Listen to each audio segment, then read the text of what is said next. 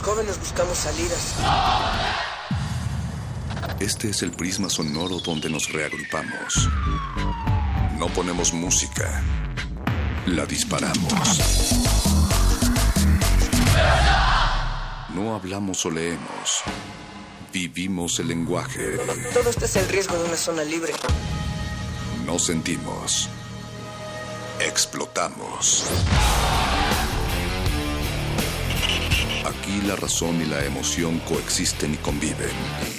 Resisten. Este es un espacio para que formes parte de la resistencia. Resistencia modulada. No solo somos sonido.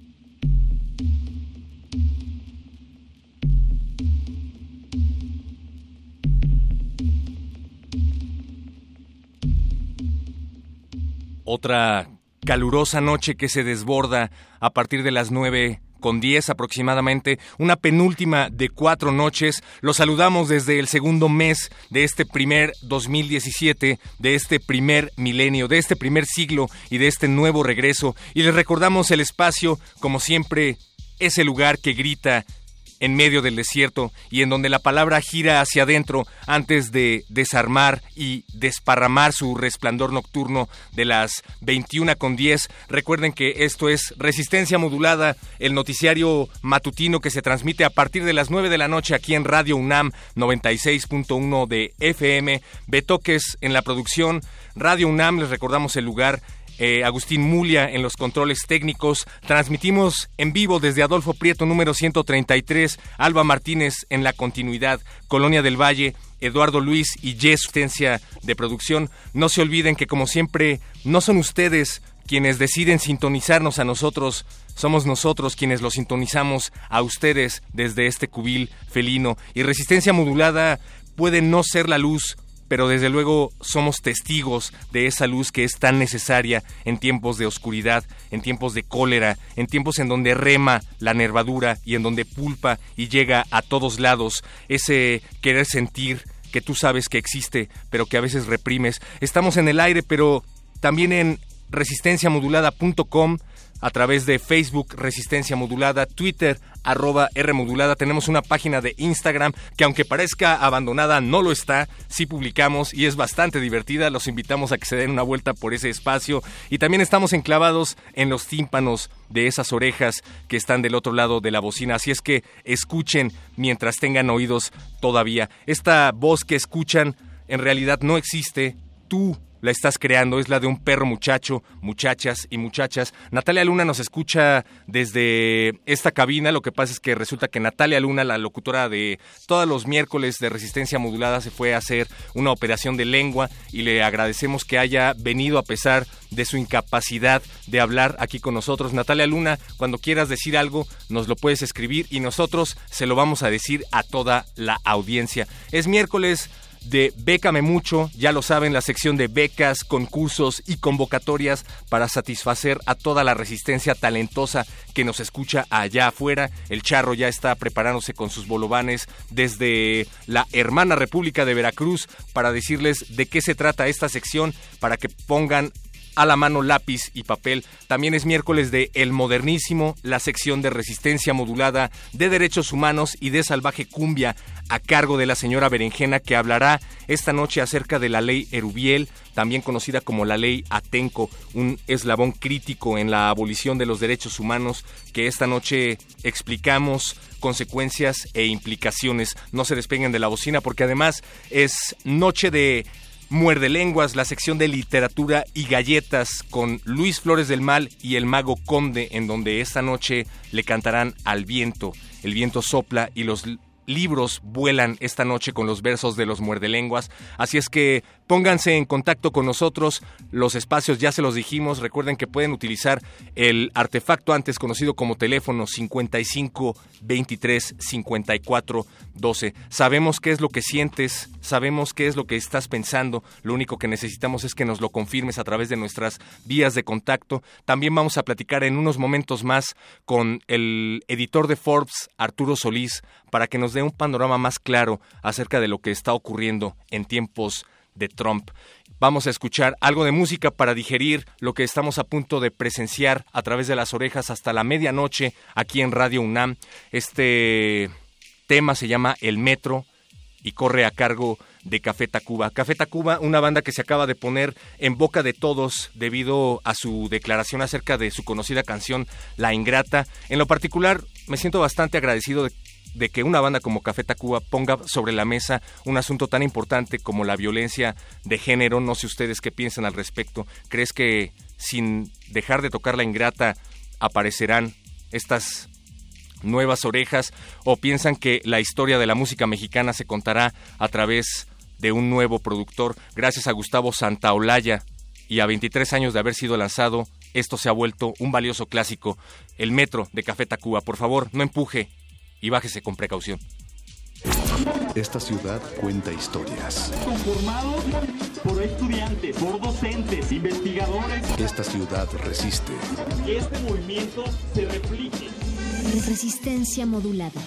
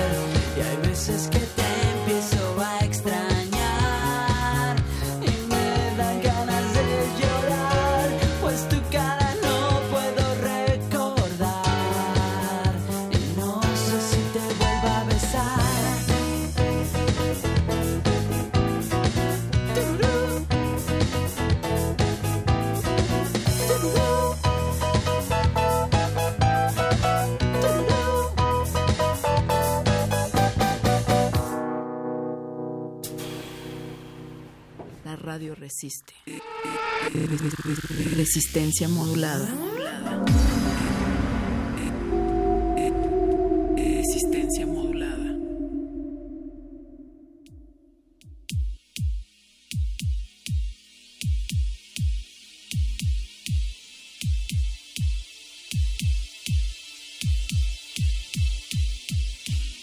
Gracias a Café Tacuba por dejarnos salir del vagón esta noche y dirigirnos aquí a la luna que nos llena de embelezos. ¿Ustedes qué piensan? Si Café Tacuba dejara de tocar el metro, entonces los trenes dejarían de llegar tan atiborrados a las 7 de la noche o únicamente se trata de una estrategia emanada de la manga de un mago barato. Estamos en Facebook Resistencia Modulada y Twitter arroba R para que nos llenen de sus opiniones, para que se desborde de lo que ustedes están pensando. Y seguimos aquí en Resistencia Modulada, un espacio dedicado a chicos y a chicos grandes y que a través de Radio UNAM busca la conciliación. Sabemos que tienen miedo, un tema que nos ha estado apabullando últimamente es la llegada de un payaso al poder, pero un payaso poco gracioso, se trata de Donald Trump y queremos saber cuáles son las impresiones de los retos que tiene nuestro país en materia de comercio, en materia del porcentaje del Producto Interno Bruto y cómo es que afecta la subida de este personaje en materia de tratados, en materia de migración.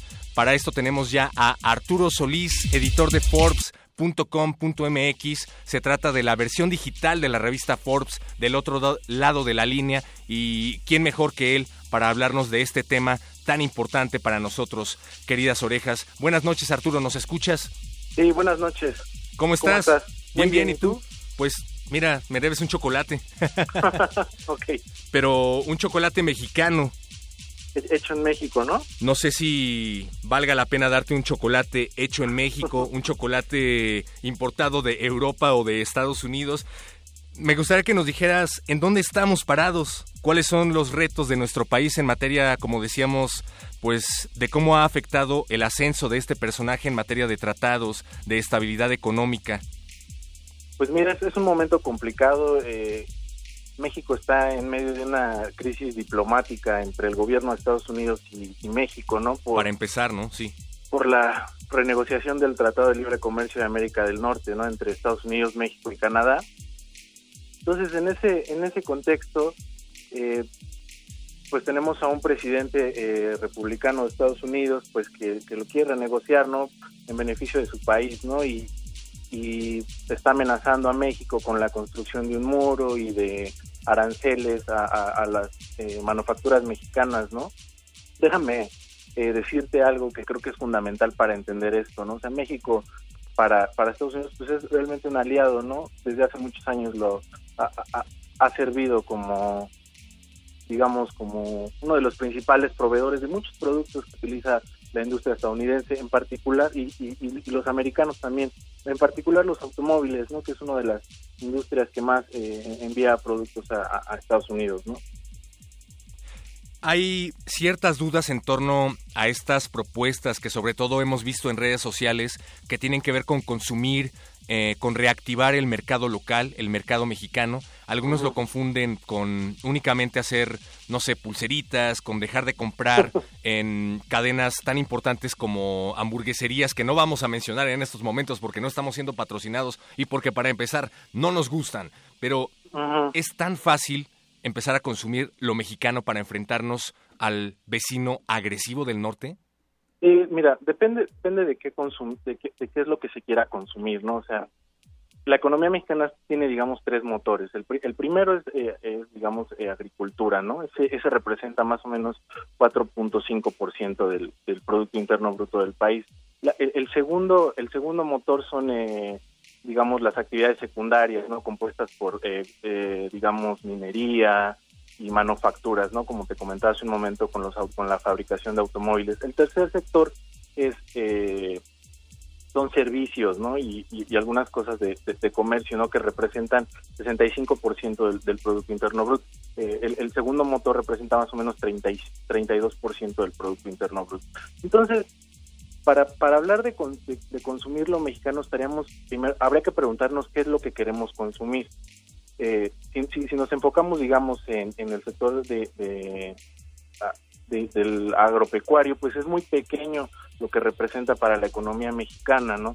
Si, no, si volteamos a ver lo que representa el, sector de los servicios, vemos pues que es más del 50%. Entonces habría que ver qué es lo que vamos a, a consumir mexicano, ¿no? Si que haya bancos mexicanos, si que haya eh, medios de comunicación incluso mexicanos, eh, etcétera.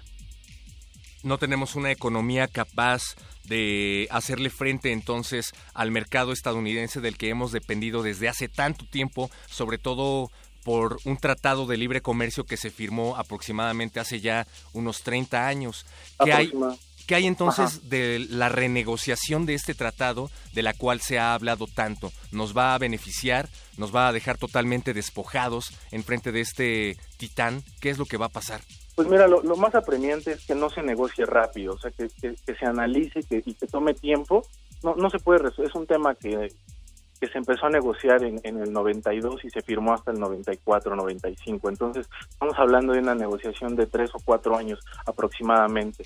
Entonces, querer sacarlo en un par de meses, pues resulta resulta preocupante, ¿no? Entonces, habría que esperar primero a que a que se calmen un poco las cosas y que empiecen a renegociar los términos puntualmente.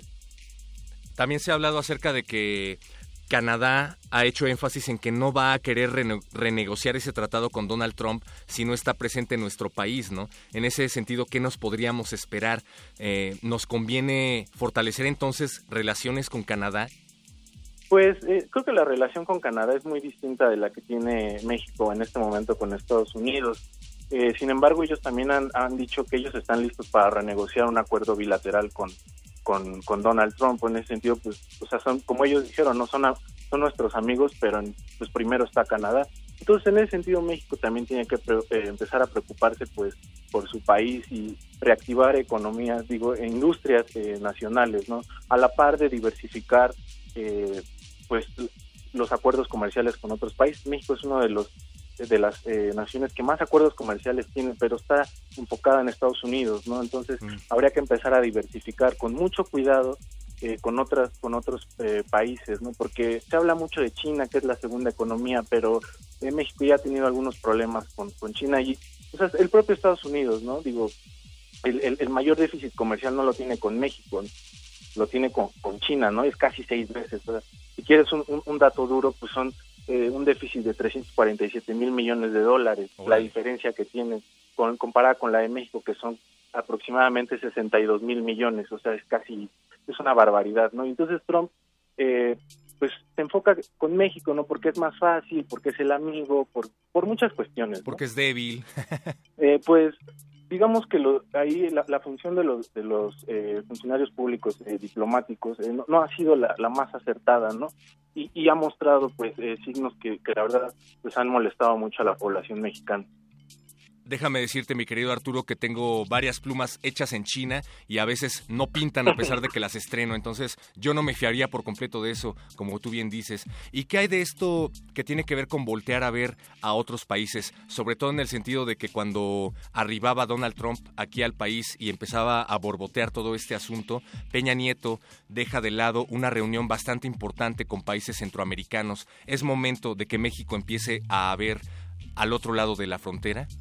Eh, pues sí, eh, definitivamente tiene que hacerlo. El, problema es que tenemos economías en, América Latina, sobre todo en, Brasil y Argentina, que son como unas de las más grandes, eh, tienen esta tendencia al proteccionismo, a cuidar mucho su industria, que hasta cierto punto es buena idea, pero cuando cuando tratan de integrarse a otros mercados, la, la, verdad es que no, no, no se concreta. ¿no? México hace unos años tenía una relación eh, automotriz con, con, Brasil que no que no resultó eh, muy bien por porque empezaron a gustarle más los coches mexicanos a los brasileños no entonces ellos prefirieron eh, dejar de lado esa relación. Entonces ha sido ha sido un tema complicado voltear a ver los mercados latinoamericanos.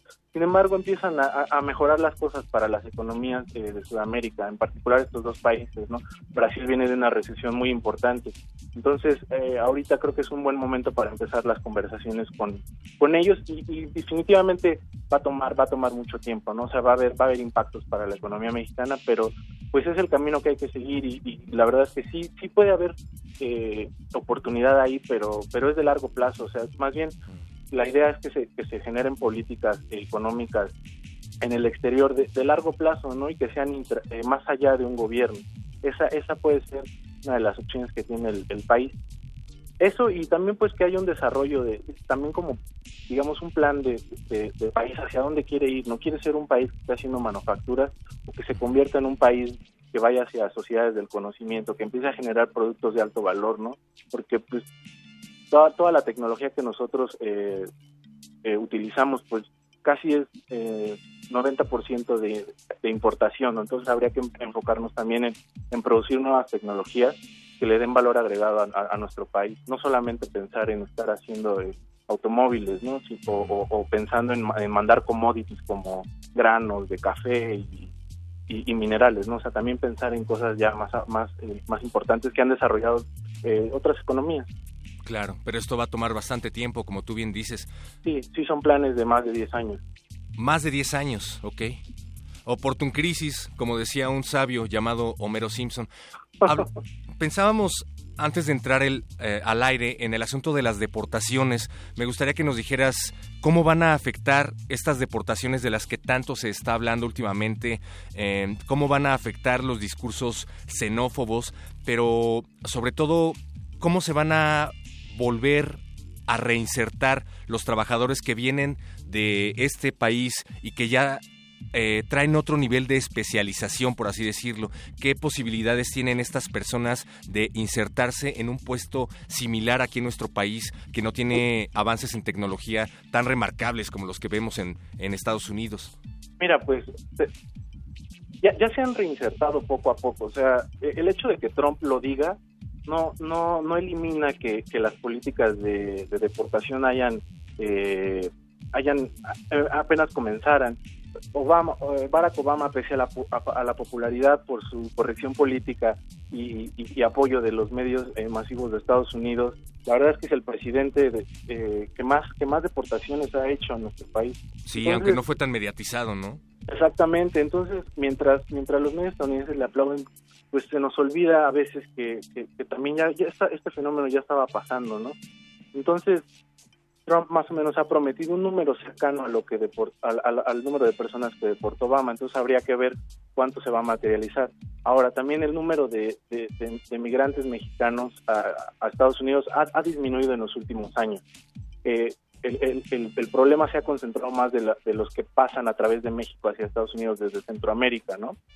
Entonces, eso es lo que lo que ha hecho que, que Trump eh, utilice mucho el discurso eh, xenófobo. Ahora, son, son más o menos 5 millones de indocumentados los que están en Estados Unidos. Eh, tampoco es que tengan la logística para mandarlos de un día para otro, van a hacer eh, detenciones y van a analizar quiénes son los peligrosos, que dentro del discurso de Donald Trump pues se ha enfocado como en, la, en las en, en, las personas que se dedican al crimen organizado y al tema de las drogas en Estados Unidos, ¿no? Uh -huh.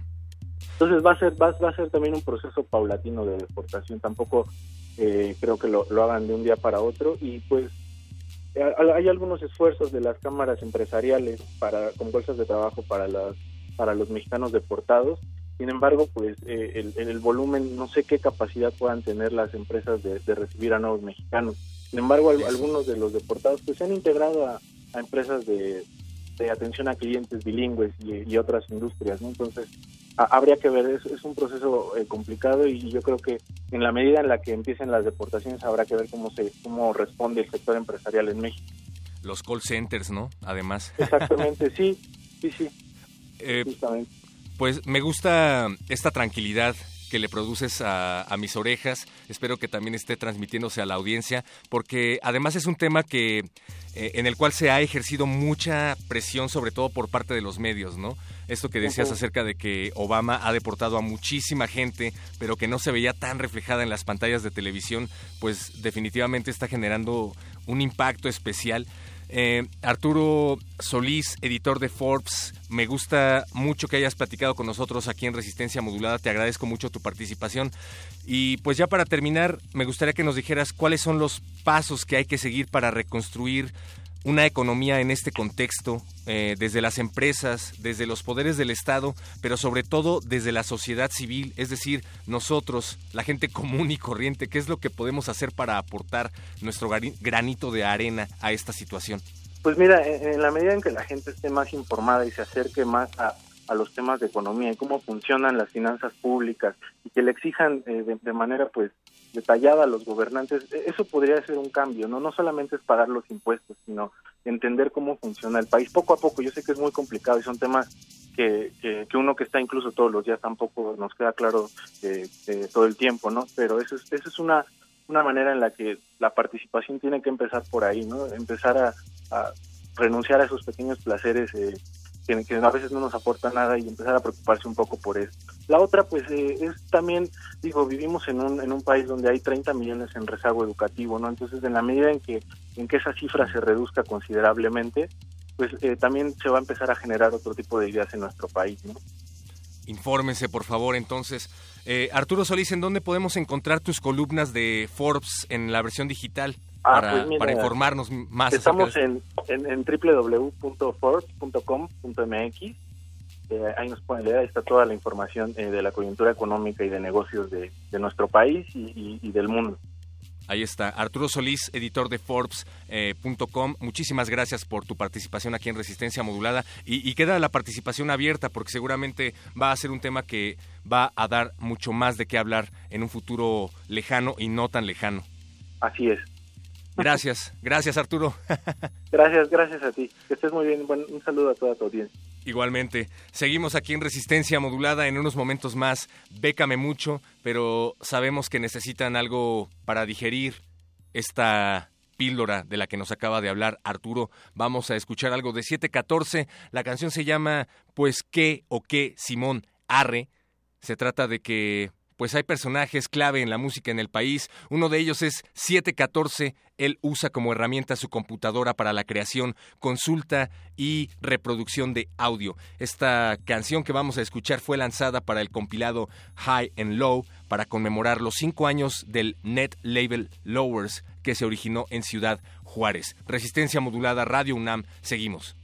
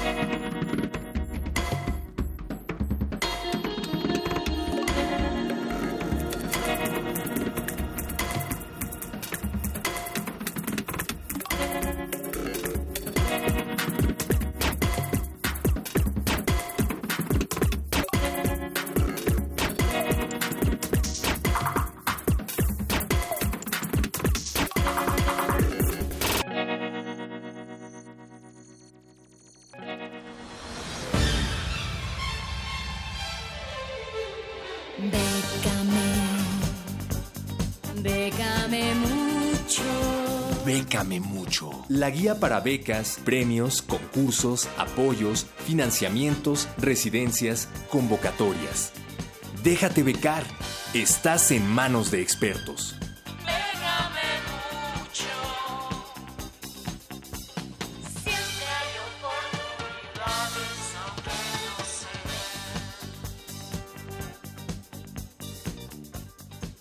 Ya lo escucharon, esto es Bécame Mucho, el espacio de becas, concursos y convocatorias de resistencia modulada para que todo ese talento se quede, no se desborde y sea valorado.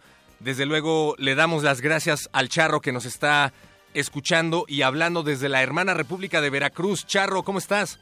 Hola, hola, muchachos, todos ahí en cabina y en la resistencia que siempre nos escucha. Y aquí estamos como cada miércoles listos desde alguna parte de la Ciudad de México. Esta vez no estamos en Veracruz. Ah, no estás en Veracruz. Por el sur de la ciudad, no. Oye, ¿y por qué no estás aquí en Radio UNAM? La gente te pide, te clama. Está un poco duro el tráfico, pero aquí nos resguardamos en una trinchera, listos para transmitir. No te preocupes, Charro. ¿Qué nos traes esta noche? Ah, pues bueno, está para empezar lo que es el superprograma anual de proyectos culturales de la Cámara de Diputados. De la la H cual- Cámara de Diputados. Así es, perdón, pues me faltó la este, que la cual cierra el próximo 31 de marzo. Y bueno, está dirigida a proyectos culturales y artísticos que justifiquen y fundamenten la utilidad social de sus actividades a desarrollar. A grandes rasgos, uno puede poner eh, las actividades que quiera, el proyecto que incluya lo que sea, y decir cuánto cuesta su proyecto y se lo pueden autorizar o no. Esta es de las pocas convocatorias que no tienen un tope de, dinero definido o si puedes pedir hasta tal cantidad. Ahora sí que al final la cantidad de proyectos que entren serán valorados y costo-beneficio, ahora sí que será el famoso mátense solos, y pero sí pueden hacer eh, aprobados cualquier monto. Por ejemplo, hubo el año pasado hubo proyectos tanto de un millón hasta de ocho Bien. millones.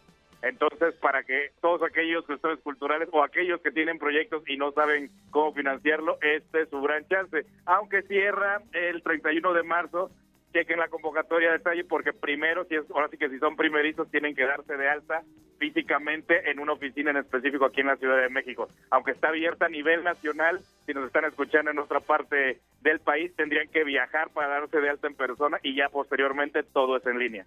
Pero si tú no quieres tener nada que ver con la Cámara de Diputados y eres escritor, también tenemos algo que tiene que ver con el concurso internacional de literatura infantil Libreza, mi querido Charro. Así es, esta convocatoria eh, cierra también el próximo 31 de marzo y se trata de mandar una obra inédita en castellano sin ningún compromiso editorial ni que esté concursando en, en otra convocatoria. El tema es libre y pues es un relato largo o una colección de relatos cortos, como prefiera el, el autor. La extensión mínima es 60 páginas y máxima de 80. Tiene que estar dirigido a lectores de entre 10 y 12 años. Y bueno, para aquel fabuloso ganador de esta convocatoria se llevará 7 mil dolarucos, que a la cotización del día de hoy no sé si tienes por ahí el dato de la calculadora mágica, querido para muchachos. Eh, no lo tengo preciso, pero me parece, me parece que son aproximadamente 140 mil pesos, es decir, eh, que me da gusto que por primera vez no se cotice a la altura de los dólares, mi querido Charro. Así es, así es, estamos hablando de casi 150 mil pesos a ojo de buen cubero, si no vuelve a cambiar el dólar de aquí a que, a, a- a que se emita el premio. Pero bueno, para que puedan checar todos aquellos que tienen eh, algún eh, proyecto de este tipo, dirigido a este tipo de lectores, pues chequenlo a detalle para que apliquen. Y si bueno, eres ya- diseñador, ¿qué nos tienes, Charro? esta parte ya eh, vamos a entrar un poco en los anuncios parroquiales, ya que nuestra fabulosa casa de estudios, la UNAM, tiene un par de propuestas. La primera, como bien dices, la del concurso de cartel, la evolución de la Constitución a través de sus 100 años sobre la Constitución mexicana rumbo al centenario de la promulgación. Y bueno, a grandes rasgos, eh, como el nombre lo indica, se trata de un concurso de un cartel dirigido a la comunidad de UNAM. La comunidad de UNAM puede decirse tanto estudiantes, profesores, trabajadores, colaboradores, todos aquellos que hacen grande esta casa de estudios. Y bueno, eh, el tema es la importancia y trascendencia de la constitución política de los Estados Unidos mexicanos en nuestra vida cotidiana. Obviamente el trabajo tiene que ser inédito y no estar tampoco participando en ningún otro tipo de convocatoria. El fabuloso ganador se llevará la cantidad de 8 mil pesos, nada despreciables, Nada mal, nada mal. por un cartel y bueno, pueden checar los detalles ya de, de cómo deben presentarse los trabajos en, en la en las bases completas. Y la otra opción es la del séptimo concurso universitario de canción Una Rola por la UNAM. También va dirigido a la comunidad UNAM y se trata de realizar una canción de máximo cuatro minutos donde se exprese el orgullo de pertenecer a la UNAM. Y bueno, para que el ganador, bueno, hay tres ganadores en este caso, que son de 10 mil, 6 mil y cuatro mil pesos, primero, segundo y tercer lugar respectivamente. Esta cierra hasta el 14 de abril, así que tienen un poco más de chance para inspirarse. Y bueno, estos serían los anuncios parroquiales de esta noche para muchachos. De cuatro mil a diez mil pesos, así es que si te dijeron que si estudiabas música no ibas a ver nunca nada de dinero en tu vida, pues he aquí una opción gracias al Charro. Eh, Charro, ¿en dónde podemos encontrar más información al respecto si es que no tenían en dónde apuntar nuestros amigos? Así es, eh, como siempre, ya está toda esta información publicada, entre otras convocatorias más, en Iguana Vida en Facebook y Twitter con el hashtag PKB Mucho y en las redes sociales oficiales de Resistencia Modulada, muchachos. Conéctense Facebook Resistencia Modulada, Twitter arroba R Modulada. Si piden atención personalizada por parte del Charro, les será concedida. Charro, muchísimas gracias. No, no, no, un abrazo a todos ahí eh, que nos escuchan en la cabina y a que nos escuchan en sus hogares. Abrazo de vuelta, nos escuchamos el próximo viernes. No se olviden de darse una vuelta por nuestras redes sociales. Nosotros seguimos aquí en Radio UNAM Resistencia Modulada con El Modernísimo porque la señora Berenjena ya está aquí adentro de la cabina. Adelante, por favor. Actividad de resistencia número 34. 34. Durante todo el día de mañana escucharás música que no conoces. Tus oídos saldrán de su zona de confort. De ser posible, repite este ejercicio una vez a la semana.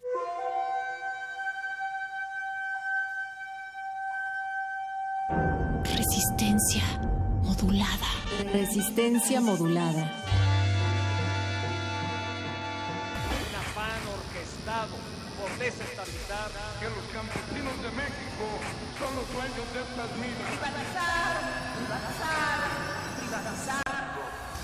Resistencia. Esta es tu tribuna de opinión. Aquí reuniremos nuestras ideas. Aquí debatiremos lo que nos interesa y nos afecta como ciudadanos. Estamos en El Modernísimo.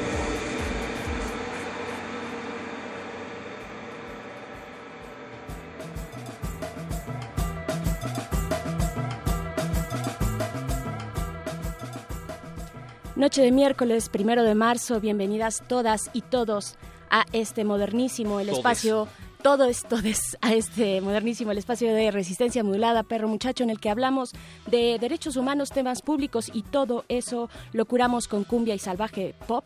Eh, hola, perro muchacho, ya te presentaste, ya te presenté, ¿cómo estás esta noche? Muy bien, me deslindo por completo del espacio anterior. La verdad es que no sé qué es lo que estaba ocurriendo. Yo vengo contigo desde el periférico. ¿Tú vienes llegando? Preparando el tema desde hace meses, además. Los que sí están muy listos son eh, nuestro equipo de producción del otro lado del cristal. Está el señor Agustín Mulia en la operación de la consola, Alba Martínez en la continuidad, el Betoques en la producción ejecutiva, está también Eduardo en la asistencia, Yesua en los teléfonos.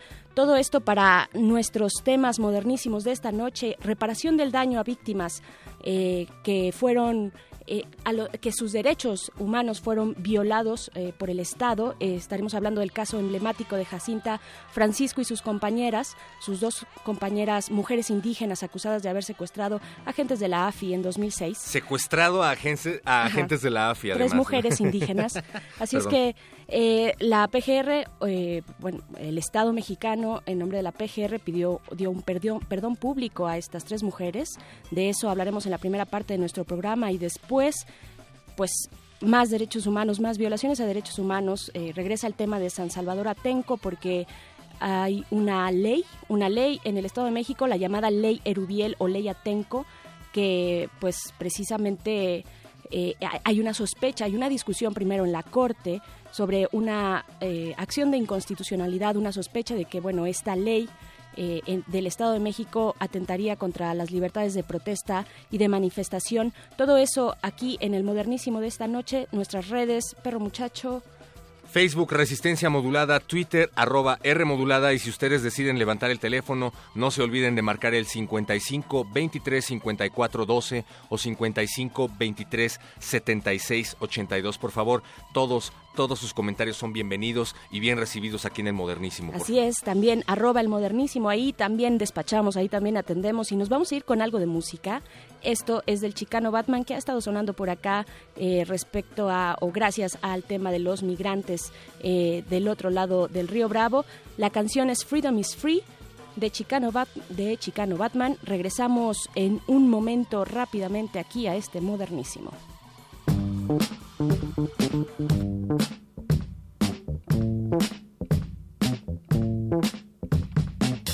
Nobody likes you, nobody cares.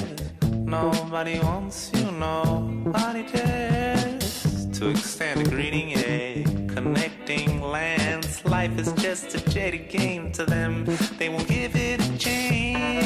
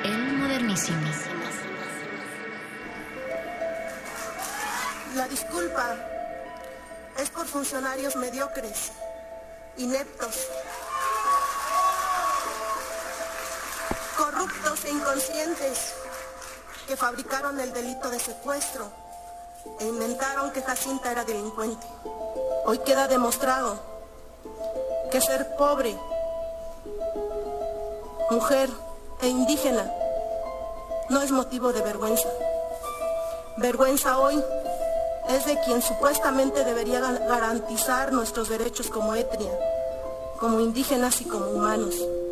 A los que solo piensan en el dinero de reparación de daños, no se preocupen. No nacimos con él, ni moriremos con él. Nuestra riqueza no se basa en el dinero. Actualmente conocemos autoridades ignorantes, corruptos y vendidos. No les damos las gracias. Les exigimos que si no saben hacer su trabajo, renuncien. El modernísimo.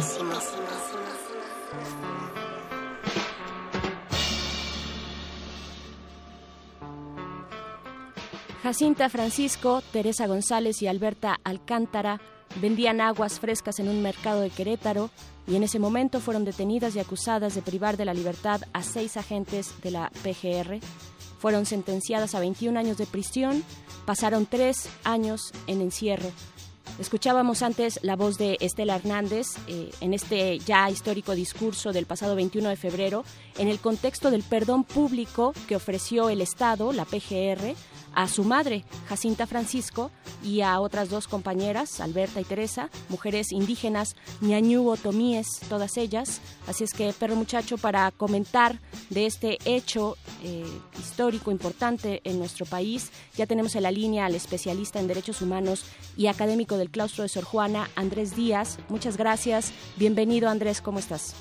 Hola, muy buenas noches, sí, Berenice, al perro y a todo el auditorio. Toda hola, la hola.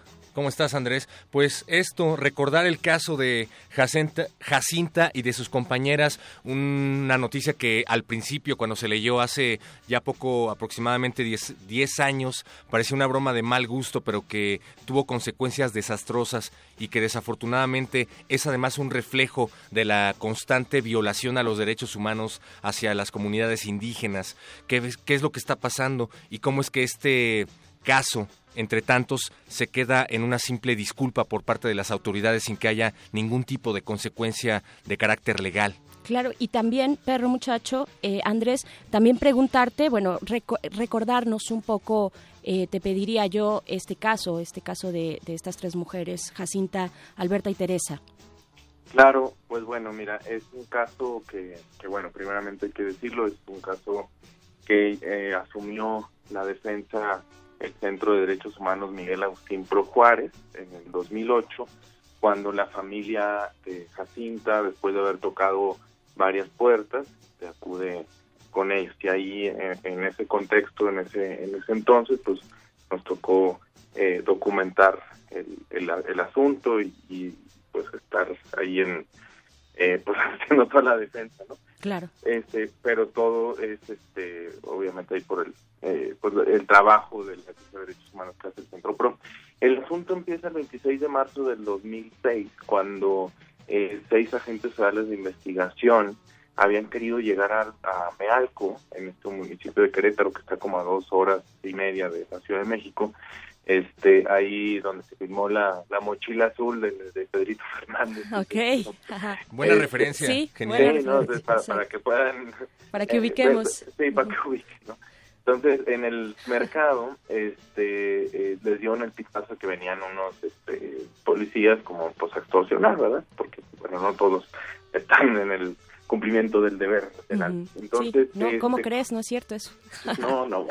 ¿Cómo entonces, entonces, este, pues para no perder el día, era un domingo, este, se van a la, a la comunidad de Santiago Mezquititlán, que está a 20, 25 minutos de Amialco, y este, está el tianguis municipal, y ahí en el tianguis, pues, este, empiezan a destrozar algunos de los puestos, entre ellos el de Alberta y de Teresa, que sí vendían discos piratas, o gran pecado para una sociedad mexicana Claro. y una Sí. sociedad indígena que pues no tiene para comprar un eh, CD de 200 pesos, pero además, este, eh, digo, ellos supuestamente estaban en el cumplimiento de una, bueno, como después lo dijeron en su parte informativa, en el cumplimiento de un supuesto eh, operativo y que les habían dicho que una de ellas este, tenía cocaína, cosa que jamás se, se encontró. Sí.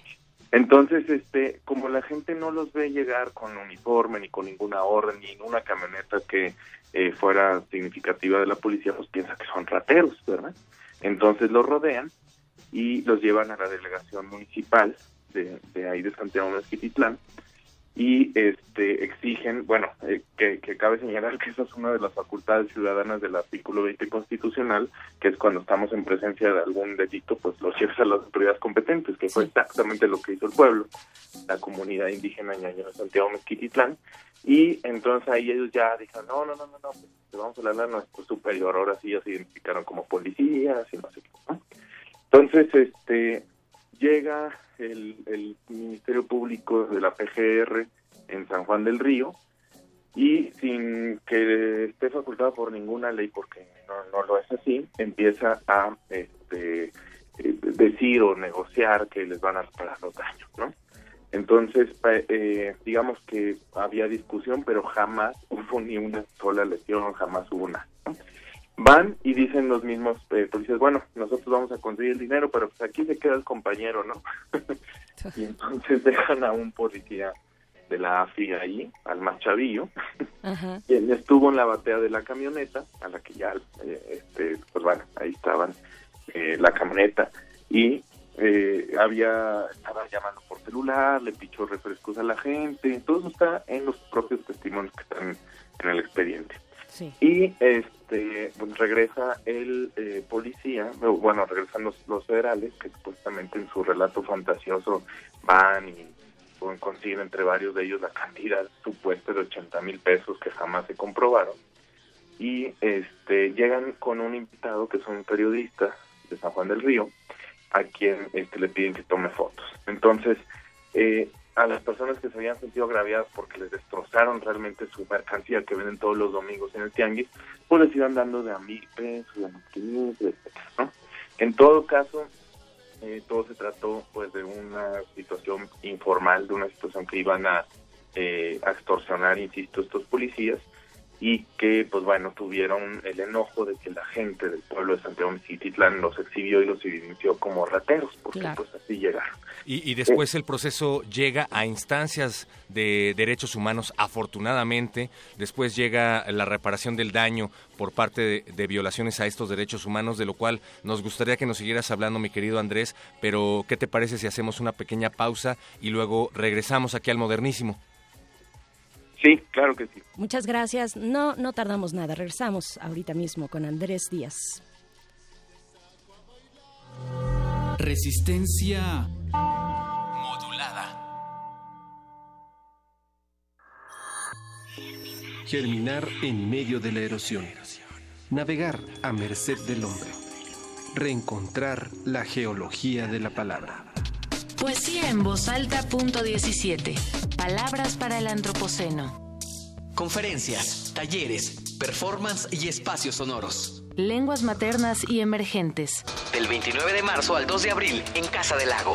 Más información en www.casadelago.unam.mx. El barrio, la fiesta, sonideros pasos de baile, protestas, inconformidades y movimientos sociales. En esta ocasión le venimos presentando el proyecto de moda de novedad Ocanyore, un monólogo de Teatro Sin Fronteras dirigido por Ángel Patricio Rubio. Próxima estación, Sala Julián Carrillo de Radio UNAM. Todos los martes de marzo a las 8 de la noche. Entrada libre. Te esperamos. El siglo XVI, conocido como Cinquecento, es un heredero del humanismo que funda la estética de lo extraordinario y nunca es menos clásico que cuando piensa que es clásico. Te invitamos a participar en Invocación del Último Renacimiento, el Renacimiento Insólito. Curso a cargo de Otto Cázares, vasto recorrido por el manierismo italiano y el Renacimiento francés. Todos los sábados de marzo, de las 11 a las 14 horas. Adolfo Prieto, 133, Colonia del Valle cerca del Metrobús Amores. Mayores informes al 56 23 32 72 y 73. Radio UNAM.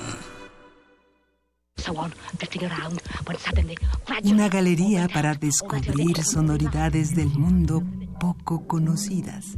Abre la puerta del Gabinete de Curiosidades. Serie que recupera y analiza audios y grabaciones de diversos archivos sonoros. Domingos a las dos y media de la tarde con Frida Saldívar y Luisa Iglesias. Somos coleccionistas de sonidos. 96.1 de FM. Radio UNAM.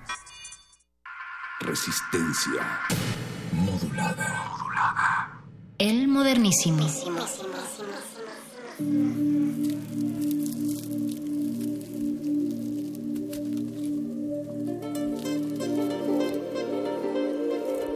Ya regresamos aquí al modernísimo. Estamos hablando con Andrés Díaz, especialista en derechos humanos y académico de claustro. Andrés, ¿sigues por ahí? Sí, claro, aquí estamos. Nos estabas contando una historia eh, de verdad, vaya, salida de uno de los peores cuentos de eh, surrealismo, o, vaya, no sé cómo describirla, pero con absurdos en todos lados, en cada esquina. Es, que ya no hay manera de mofarse de la realidad en México, ¿no? ¿Cómo hubieras hecho una reseña eh, burlona de este caso. Sí, vaya, es que si, si te lo propones no, no das con, con esta irrealidad eh, que nos estabas contando acerca del caso de Jacinta, Teresa y Alberta. Por favor, continúa con ese relato y sobre todo también pues de esta parte en la que eh, entra sociedad civil y cómo se lleva este caso a cabo. Eh, y que termina, digamos, entre comillas, este 21 de febrero pasado con el perdón público que ofreció la PGR.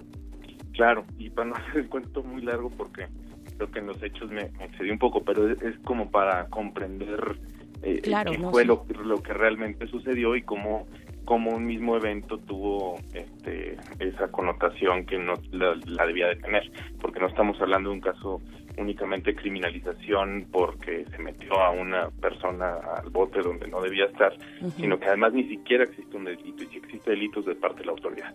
Bueno, entonces, este, eh, eh, el periodista que fue para allá publica unas fotos, los policías investigan de la AFI, las mismas víctimas son en el expediente judicial sus propios testigos, pero además sus propios investigadores, o sea, bueno, bendita independencia ahí de la Procuración de Justicia. Al diablo el debido proceso. Sí, claro.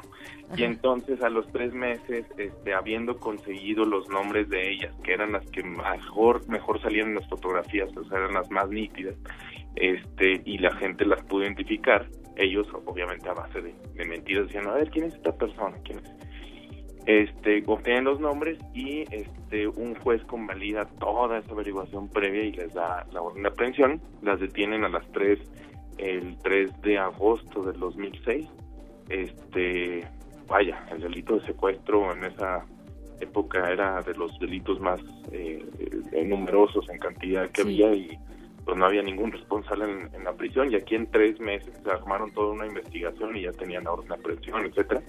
Y las metieron al bote a Jacinta por ejemplo le dijeron este pues tú te vas a, a, declarar por la poda de un árbol. Eh, las detuvieron bajo engaños sí. Pero no o sea esta parte que ustedes dicen que es surreal no había ni siquiera o sea ahí es totalmente la realidad porque incluso los medios de comunicación tuvieron conocimiento en Querétaro de esto cuando las detienen y en lugar de cuestionar por un solo momento lo que estaban viendo, porque sí les estaban diciendo es una banda de secuestradoras indígenas de seis agentes federales de investigación, en lugar de cuestionarlo, les dijeron, incluso nos contaban unas de ellas, nos dijeron, este, que vas a quedar 50 años en la cárcel porque vas por secuestro. Ellas no entendían qué pasaba y hasta el cuarto día, la semana, entendieron de qué se trataba el delito de secuestro. Bueno, y de ahí vienen ya todos los las violaciones procesales y es en ese contexto cuando llegan al PRO en el 2008 se documenta el asunto, solo que ya el caso iba muy avanzado, ya había estado dos años y medio en prisión y estaba próximo a que se cerrara. La sentencian a las 3 a 21 años de prisión y 6 meses y este se interpone la apelación en el 2009 y entonces pues ahí empieza toda la campaña para su liberación de la cual echamos también este apoyo de Amnistía Internacional, que nos declaró presas de conciencia, este y bueno, pues muchísimas este, actividades en, este torno político y de organizaciones para apoyarlas. Ellas recibían cartas de todo el mundo en, apoyo ahí en, la prisión, etcétera. Fue muy importante ese acompañamiento. Finalmente, PGR se desiste, eh, primero en el caso de Jacinta, en el caso de Alberta y Teresa no, las acusa, la Suprema Corte resuelve en una apelación que, que pues bueno, es la del 2010 y las libera a Alberto y a Teresa. Y después viene ya el periodo este de la reparación. Este, ¿Cómo, ¿En qué consiste, eh, Andrés, esta, esta cuestión de reparación del daño eh, y sobre todo mencionar si es que hay estos puntos débiles de esta aplicación en un proceso para, para la justicia mexicana? ¿En qué consiste la reparación del daño?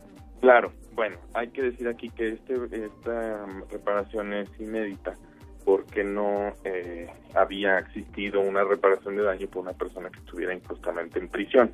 Más bien la reparación del daño, como se tenía en México, únicamente era delegado en asuntos más bien de carácter civil. Y sí la, la penal, pero cuando alguien es responsable de un delito y que, bueno, se dice que se va a pagar una parte, ¿no?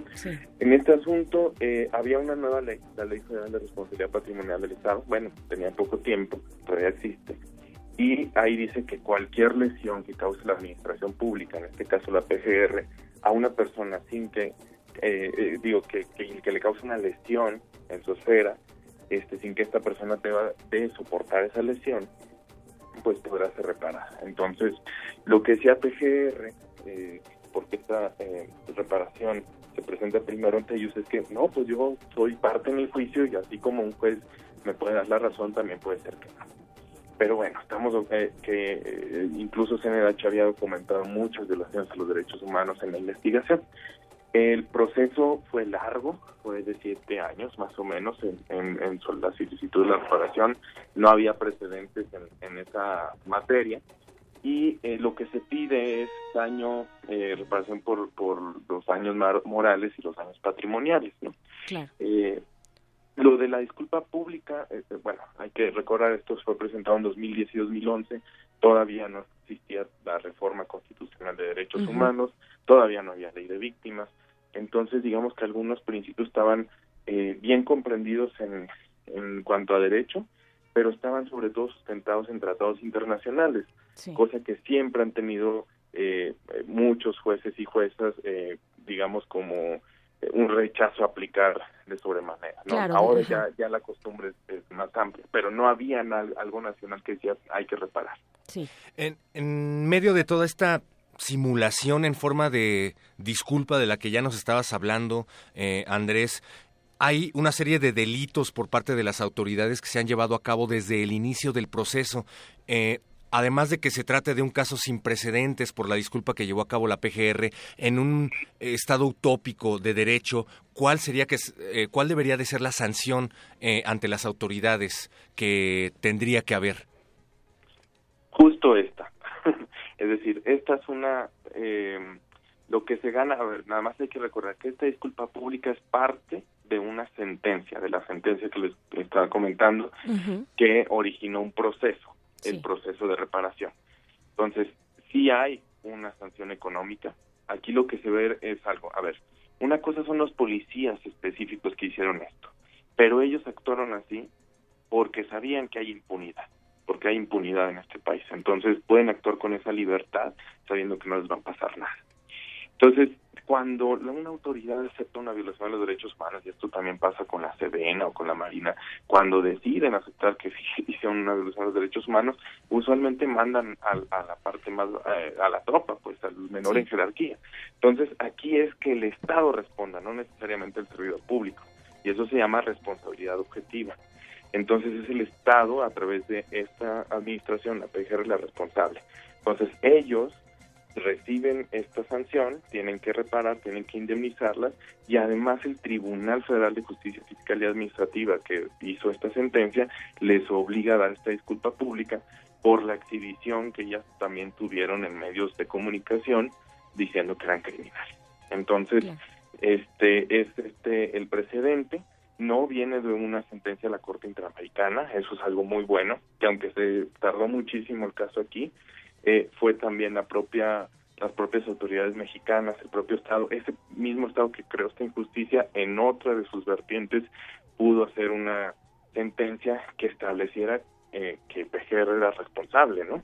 Claro, este importantísimo lo que dices porque precisamente también es un es un camino eh, por, por, decirlo de alguna manera de aprendizaje de las autoridades judiciales, ¿no?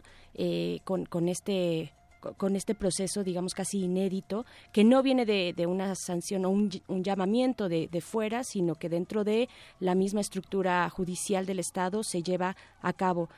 Eh, Andrés, se nos ha acabado ya el tiempo.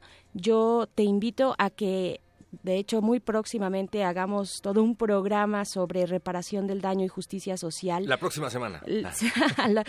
sí, e, espero, espero ahí eh, que lo podamos realizar junto contigo. Eh, por el momento, pues nosotros te agradecemos mucho este, este comentario y esta explicación en este hecho tan importante para la justicia en nuestro país, eh, Andrés. Bueno, con mucho gusto y ahí nos ponemos de acuerdo. Claro que Muchas sí. gracias a ustedes por, por la llamada, Berenice, el perro y toda la audiencia. Muchísimas gracias. Y como ya lo han resumido varias personas en varios medios, pues a seguir luchando hasta que la dignidad se haga costumbre, señora Berenjena. Exactamente, nos vamos a ir precisamente con una canción de HST recitando por los codos se llama y regresamos aquí al modernísimo, pero escucharemos también estas palabras de, dis- del discurso. eh, de, de, De Jacinta. de Jacinta y de Francisco, bueno, son, es, son las palabras de su hija, eh, Estela Hernández. Regresamos con esto al modernísimo. El modernísimo. Hoy, como dijo una compañera cesada en Querétaro, hoy nos chingamos al Estado hasta que la dignidad se haga costumbre. Gracias. Doy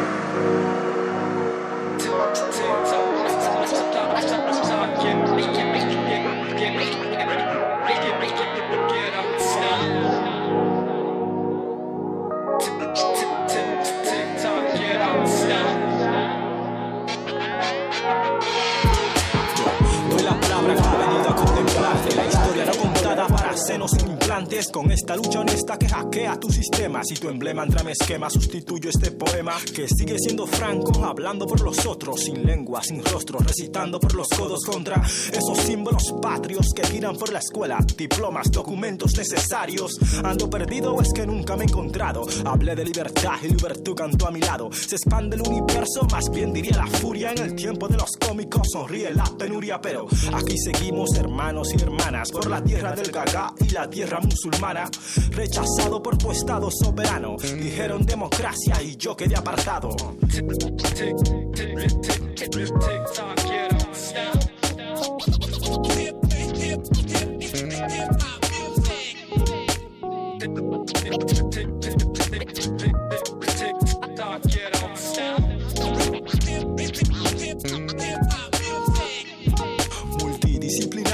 oferta y demanda. Mi remesa no va en euro ni su usada paparranda mandan. Celebridades en el tonto periodismo. Conozco su defensa, su maldito mecanismo. Y lo mismo pasa estela de mediocres. Quedaron calcolíticos en la edad del cobre. Contemplando desnudo mi rareza. Herédame la chía y no las papas la francesa En la hegemonía está la trampa, dijo Marco. Su comandante atento, Colón giró su barco. En esta cancha juega el que nunca se doblega El que con todo brega y con todo se arriesga. Mi música sincera, humilde y consejera. Llegó pa' que ejerciera un doctorado a mi manera Y construí lo que vi y nunca vi Anotando en una esquina, escupiendo sobre un beat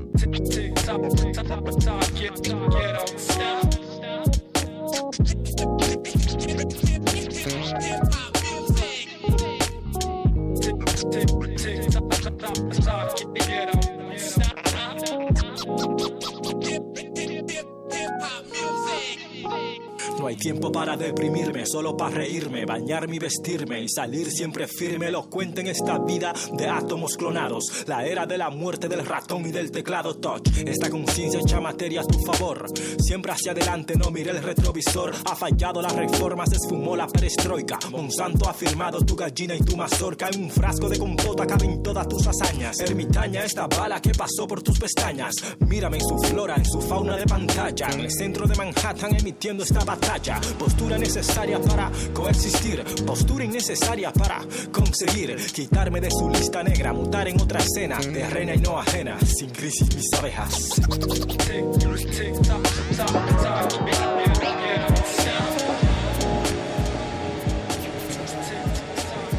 El modernísimo. Reitero, fue una acción determinada, personalmente, que asumo personalmente, para restablecer el orden y la paz en el legítimo derecho que tiene el Estado mexicano de hacer uso de la fuerza pública, como además debo decir, fue validado por la Suprema Corte de Justicia de la Nación. El, modernísimo.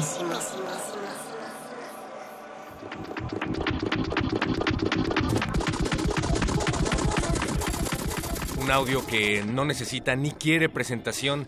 Estamos ya en línea con Simón Simón Hernández, activista del Frente por la Libertad de Expresión y la Protesta Social, se debe a que esta semana en el Pleno de la Suprema Corte de Justicia de la Nación se inició la discusión sobre una ley que tiene que ver mucho con esto que acaban de escuchar. Se trata de la llamada Ley Atenco o Ley Erubiel. Buenas noches, Simón, ¿nos escuchas? Sí, claro que sí. Buenas noches.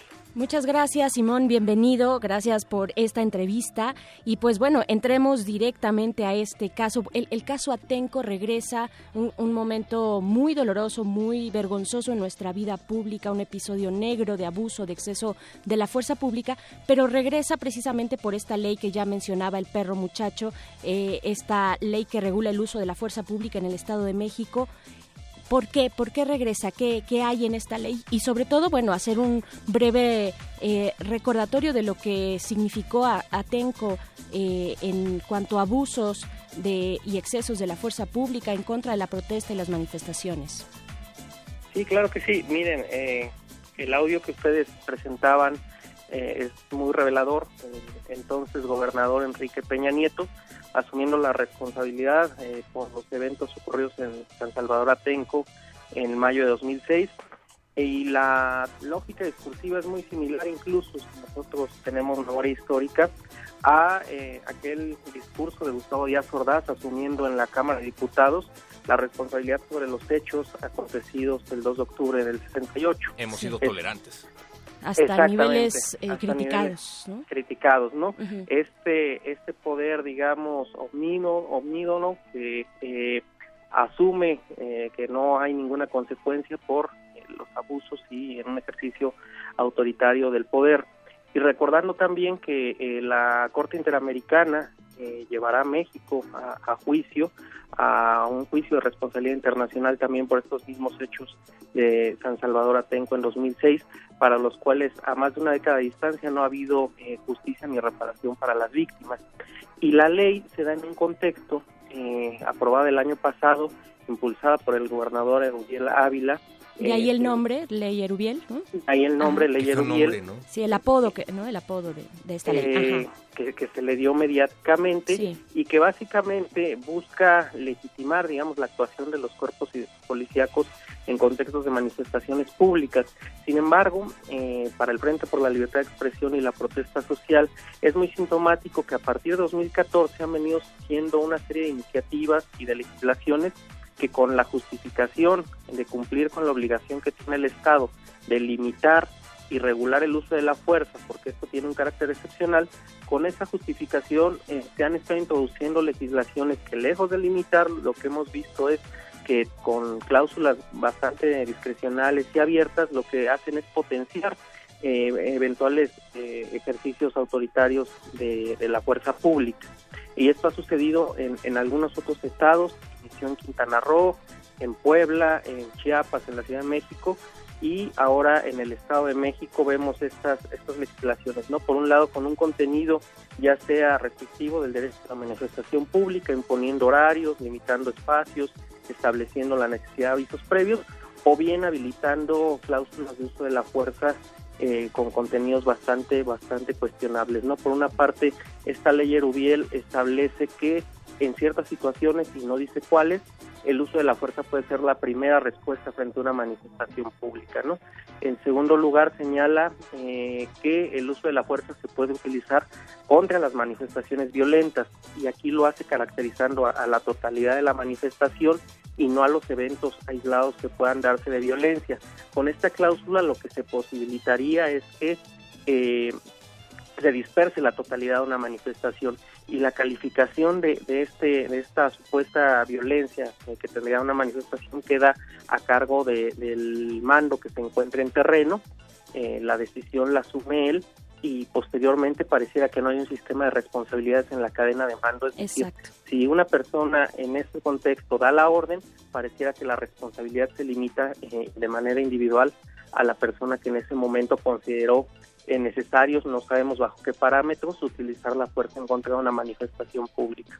Una ley que permite, entre otras cosas, emplear el uso de la fuerza para restablecer el orden público y la paz social. La pregunta aquí es eh, cómo se define qué es el orden público, cómo se define qué es la paz social y cómo se define ese uso de la fuerza, señora Berenjena. Y sobre todo también cuando es, eh, como bien lo decía Simón, una manifestación violenta, que bueno, eh, que, se, se aplicaría a la generalidad y no a grupos focalizados. Nosotros ya sabemos de qué estamos hablando. Lo, aquí en la Ciudad de México hemos tenido, eh, tuvimos experiencias después de la toma de posesión de Enrique Peña Nieto de estos grupos, eh, vaya, eh, que, que, llegaban algunos infiltrados, digamos, no quiero decir la palabra infiltrados, pero que llegaban a hacer eh, actividades de este tipo de violencia. La marea roja, ¿no? Exactamente, una, una marabunta. Y, no, pero ¿cuál es, ¿cuál es la discusión que se está dando acerca de la acción de inconstitucionalidad que precisamente también por esto viene a cuento esta ley Erubiel, esta acción de inconstitucionalidad en las que se discute en la Suprema Corte de Justicia, que se empezó a discutir este martes y mañana jueves también habrá un debate al respecto.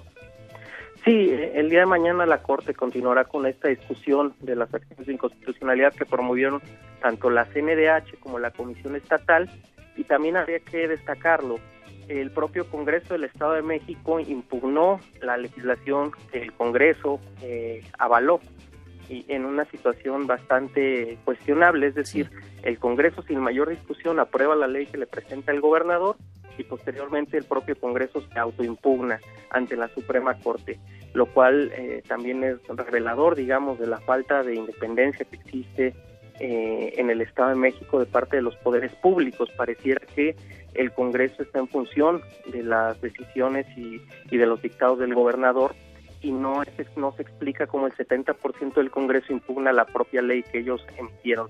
Esto es algo justamente en donde se trabó la discusión eh, el día martes, si el Congreso se podía autoimpugnar. Nosotros decimos, en términos jurídicos, desde luego se puede impugnar eh, por la minoría parlamentaria o por, o por más diputados. El problema en clave política aquí es la falta de independencia de un Congreso que eh, avala una legislación y después pretende darle marcha atrás impugnándola. Y por otra parte están las comisiones públicas, los órganos de protección de derechos humanos que eh, interpusieron las acciones de inconstitucionalidad por estos puntos que mencionábamos, ¿no? La falta de claridad en cuanto a los supuestos para el uso de la fuerza, eh, cláusulas muy abiertas para que se disuelva la totalidad de una manifestación y no un evento eh, aislado, la falta de responsabilidades de la cadena de mando cuando eh, un policía que tenga el mando operativo decida utilizar la fuerza. Esta cláusula que dice que el, uso de la fuerza es la última opción, pero puede ser la primera. Y finalmente la falta de prohibición eh, de utilizar armas de fuego para dispersar manifestaciones, lo cual también para nosotros es eh, tendría que ser eh, muy relevante y tendría que establecerse claramente por parte de la Corte que eh, el uso de la fuerza en manifestaciones no puede incluir la utilización de armas de fuego o de algunas armas mm, em, letales o incapacitantes, pero que tampoco están bien definidas. Entonces, todas estas ambigüedades son las que nos preocupan, particularmente en el contexto actual, cuando hemos visto, por una parte, estas legislaciones que han venido desarrollándose en distintos estados y, por otra, una tendencia, digamos, cada vez más a dar eh, facultades amplias tanto a las corporaciones policíacas e incluso a las Fuerzas Armadas. Ahí está lo que ocurre en el Estado de México, y eh, que bueno, nosotros acá en la Ciudad de México también tenemos una experiencia ya amplia con esto de eh, estos intentos, oh, eh, Simón, de, de inhibir, de querer inhibir la, la protesta, de criminalizarla, desincentivar la libertad de reunión, de asociación pacífica.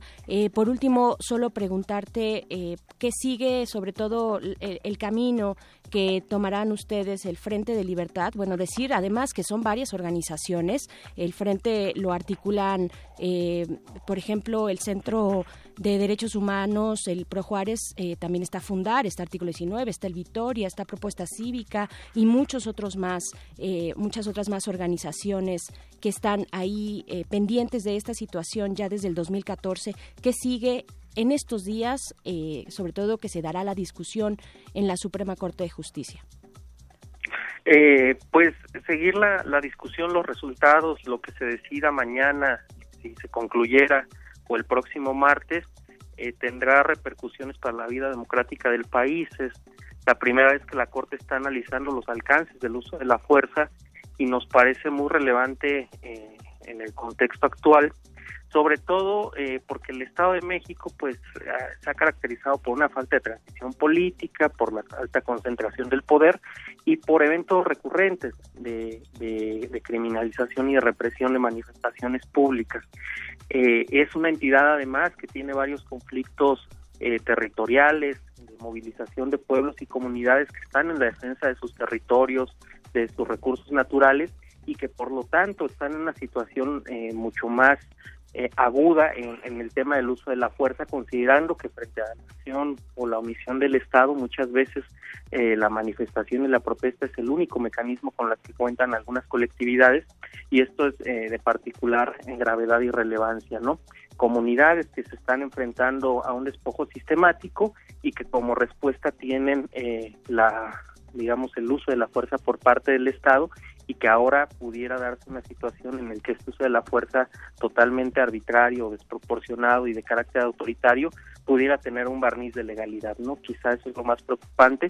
Nosotros estábamos haciendo un llamado a la Corte para que se declare la inconstitucionalidad de estos, de estos preceptos, porque con la redacción que tiene esta ley eh, potenciaría las, las, violaciones a derechos humanos y podríamos tener otros eventos como los de San Salvador Atenco, pero ahora con una apariencia de legalidad. Definitivamente, Simón Hernández, además, como bien dices, los ciudadanos, las ciudadanas tenemos las manos, digamos, atadas y con esto se legaliza aún más esta situación. Tenemos pocas formas de eh, exigencia ante nuestros representantes, tenemos, tenemos pocas opciones más allá del voto, eh, vaya, y esta es una forma eh, de, colectiva de hacer democracia también y que debemos proteger y cuidar. Yo te agradezco mucho esta entrevista, Simón Hernández, Hernández del Frente de Libertad de Expresión y de la Protesta Social. Muchísimas gracias y pues estaremos ahí pendientes, sobre todo si la audiencia quiere acercarse ahí al frente, decir que están en Twitter como arroba frente-libertad. Así es que estaremos mañana pendientes ahí de esta discusión en la Suprema Corte. Muchas gracias, Simón. Gracias a ustedes, Berenice, Perro, muchacho, por la, invitación al frente. Gracias, Simón. Seguimos en el modernísimo. Quédense en Resistencia Modulada. Ajá. Thank you.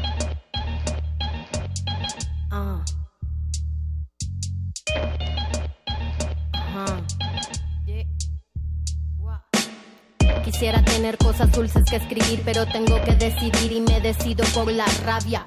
Cinco mujeres hoy han sido asesinadas y a la hora por lo menos 20 mujeres violadas. Eso que solo es un día en Guatemala, multiplícalo y sabrás por qué estamos enojadas.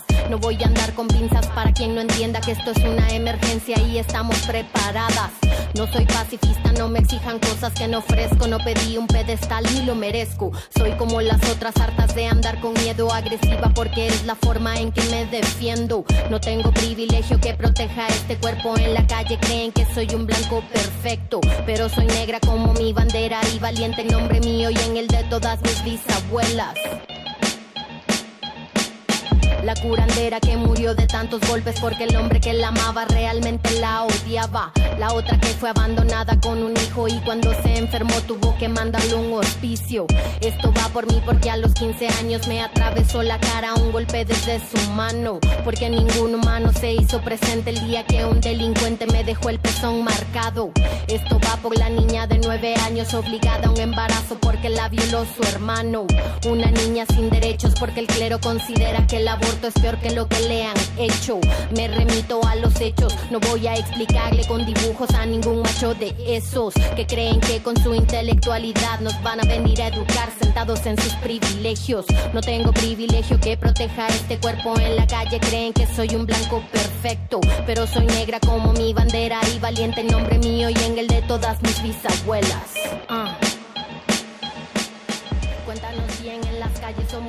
El modernísimo. Efectivamente, el Estado de México, cuando llegamos al gobierno, ocupaba el primer lugar en la tasa de feminicidios. Pero la verdad es que el Estado de México redujo en 33% la tasa de feminicidios, cuando en el país la tasa creció más del 150%. El modernísimo.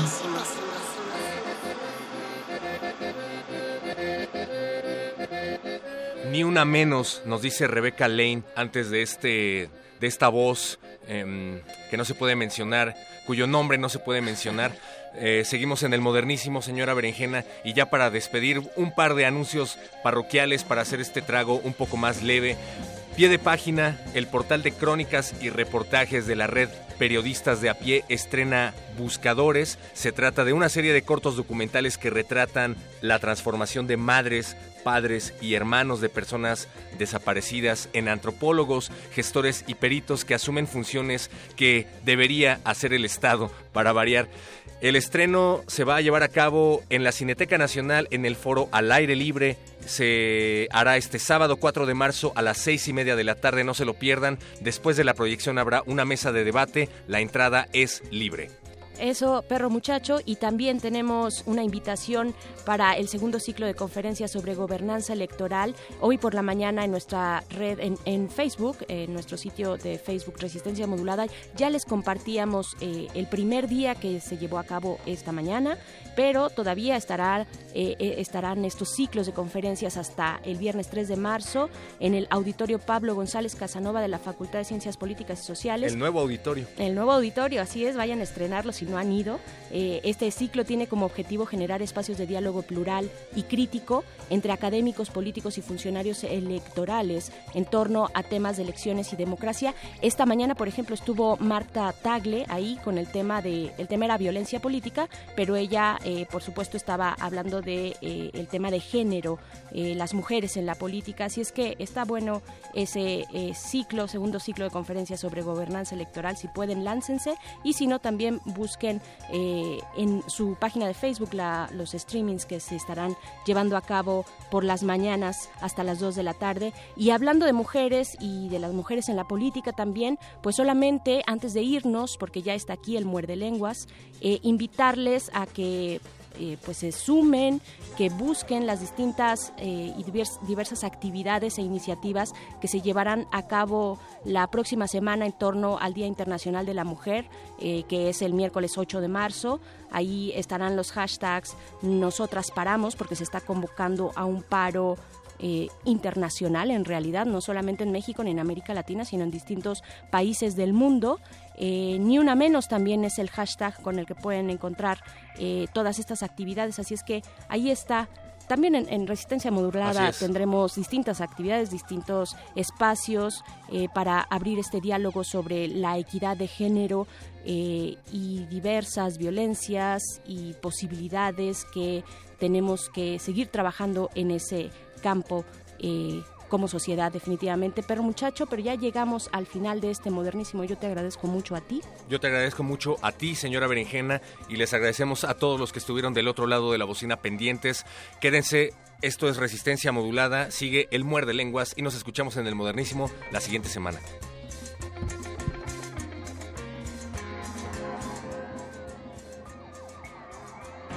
Demos por terminada esta sesión. El punto de reunión será la próxima semana. Mismo lugar, misma hora. Resistencia. Descanse.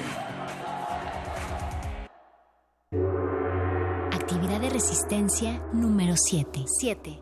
La próxima vez que te encuentres frente a un debate en Facebook, evitarás cualquier confrontación violenta. Siempre cabe la posibilidad de que quien esté en un error seas tú. Resistencia modulada. Esto es un corte informativo para la resistencia. La nota nostra. Las noticias frescas del día en el último rincón de la noche.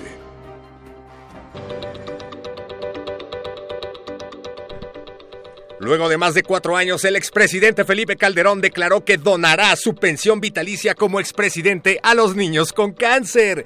Calderón dijo que esta decisión le sale del corazón y que no es una medida populista para impulsar la campaña de su alter ego, de su alter ego Margarita Zavala. Sin embargo, aclaró que no dejará de pagarle a su escolta por motivos de seguridad. También dijo que hay que pagar la campaña de su esposa, las rentas, su prima vacacional, su seguro de gastos médicos, prestaciones. Esas limusinas no son gratis ¿sabes? Lo que sobre se va para el cáncer.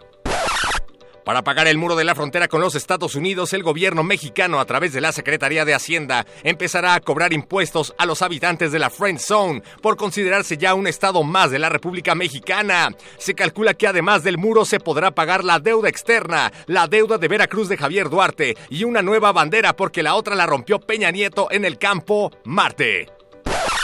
Después de exigir cárcel para todos aquellos que pusieran a bailar al niño Dios al ritmo del pasito perrón, la Iglesia Católica admite que perdió la batalla y decide oficializar la canción como alabanza. El bendito pasito perrón ya podrá interpretarse al final de las misas y en eventos como bodas, bautizos, 15 años y confirmaciones. El Papa Francisco anunció el lanzamiento de un disco con versiones de la canción en italiano. Con esto esperan atraer nuevos fieles. La religión también es divertida. Un niño de 11 años que estuvo a punto de morir por la picadura de más de 400 abejas asesinas asegura que sobrevivió gracias a Dragon Ball Z. Sí, el pequeño Andrew, que es alérgico a las picaduras de estos insectos, asegura que fue atacado por una colmena de abejas africanas, pero alcanzó a llamar a su abuela, quien a su vez llamó inmediatamente a los servicios de emergencia. Ya en el hospital el niño dijo que resistió a las picaduras gracias a que todo el tiempo se concentró en elevar su ki como Vegeta en la saga de Z. Enviamos una genkidama para su pronta recuperación y para que los squinkles de todo el mundo dejen de molestar a las abejas.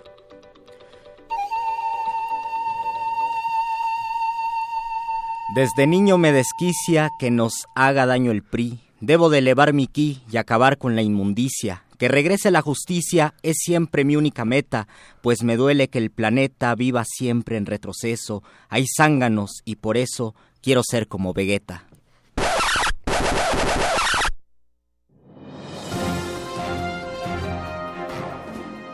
Esto fue un corte informativo para la Resistencia. La Nota Nostra. Se nos hizo tarde, pero seguro. Resistencia modulada.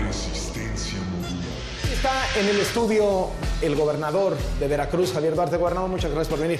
Hola, soy Javier, aunque me hagan memes. Gobernador, Memes. la PGR lo investiga por tres delitos de corrupción. Sí. La Auditoría Sí. Superior de la Federación encontró en su gobierno, dijo, irregularidades por 35 mil millones de pesos. Sí. Fraude Sí. por 1.045 millones de pesos a los trabajadores de- del Estado. Contratos fantasma. Sí. eh, Homicidios, narcotráficos, secuestros. Es probable que eso pueda haber sucedido. Ojalá se vaya usted al Ojalá se vaya usted al voto. Tu servidor, Javier Duarte, es un personaje deleznable. Es un hombre que en el diccionario, en la palabra corrupción, debería estar su foto. Es un desvergonzado. Las mansiones, eh, las propiedades son insultantes de millones de dólares, de millones de dólares. Ese es el tamaño de la corrupción de millones de dólares. No, no, así no habla. O, o así es su voz. Así habla. ¡Pánfilo! Pero no hay que burlarnos de No, nadie. no, no, nadie, no. no. ¿O así habla?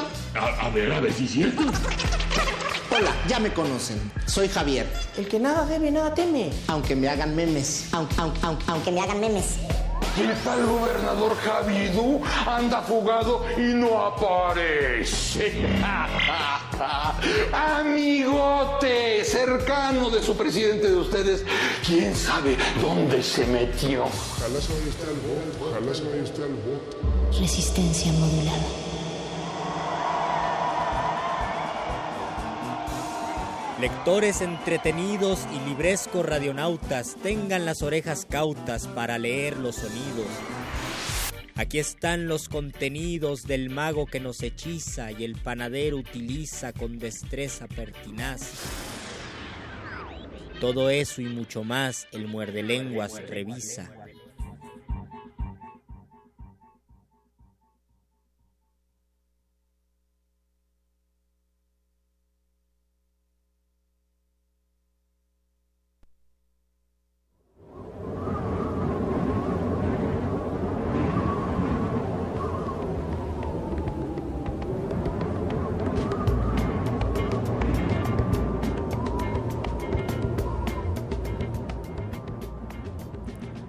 Andando en un camino, encontré al aire. Lo saludé y le dije con respeto. Me alegro de que por una vez dejes tu transparencia. Así hablaremos. Él, incansable, Bailó, movió las hojas, sacudió con su risa el polvo de mis suelas y levantó toda su azul arboladura, su esqueleto de vidrio, sus párpados de brisa, inmóvil como un mástil, se mantuvo escuchándome. Yo le besé su capa de rey del cielo, me envolví en su bandera de seda celestial y le dije, Monarca o camarada, hilo, corola o ave, no sé quién eres, pero una cosa te pido, no te vendas. El agua se vendió y de las cañerías en el desierto he visto terminarse las gotas y el mundo pobre, el pueblo caminar con su sed, tambaleando en la arena. Vi la luz de la noche racionada, la gran luz en la casa de los ricos. Todo es aurora en los nuevos jardines suspendidos, todo es oscuridad en la terrible sombra del callejón. De ahí la noche madre, madrastra, sale con un puñal en medio de sus ojos de búho y un grito, un crimen, se levanta y apagan, tragados por la sombra. No, aire, no te vendas, que no te canalicen, que no te entuben, que no te encajen ni te compriman, que no te hagan tabletas, que no te metan en una botella. Cuidado. Llámame cuando me necesites. Yo soy el poeta hijo de pobres, padre, tío, primo, hermano carnal y concuñado de los pobres, de todos, de mi patria y las otras, de los pobres que viven junto al río, de la vertical cordillera, pican piedra, clavan tablas, cosen ropa, cortan leña, muelen tierra, y por eso yo quiero que respiren, tú eres lo único que tienen, por eso eres transparente, para que vean lo que vendrá mañana, por eso existes, aire. Déjate respirar, no te encadenes, no te fíes de nadie. Que venga un automóvil a examinarte, déjalos, ríete de ellos, vuélales el sombrero, no acepte sus proporciones.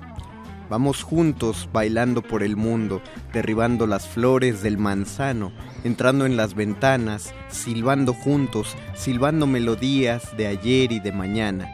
Ya vendrá un día en que libertaremos la luz y el agua, la tierra, el hombre y todo para todos será como tú eres. Por eso, ahora, cuidado y ven conmigo. Nos queda mucho que bailar y cantar. Vamos a lo largo del mar a lo alto de los montes vamos, donde esté floreciendo la nueva primavera, y en un golpe de viento y canto repartamos las flores, el aroma, los frutos, el aire de mañana.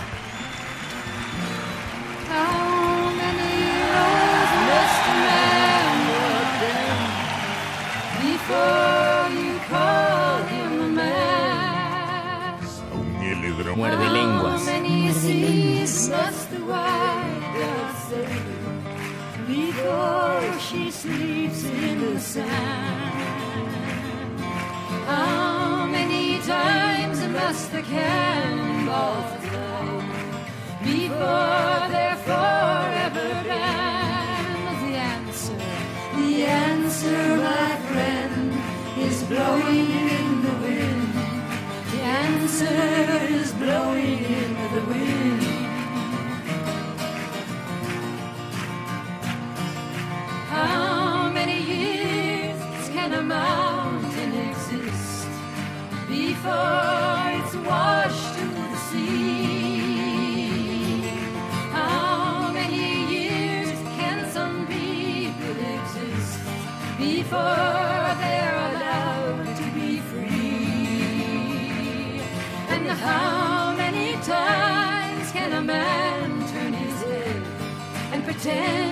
That he just doesn't see.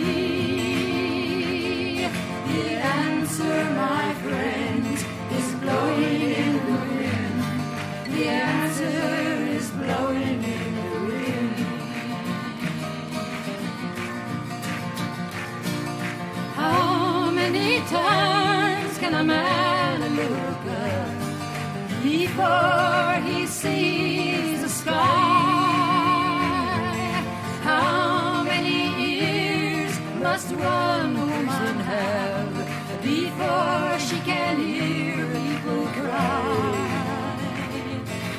how many deaths will it take to know that too many people have died?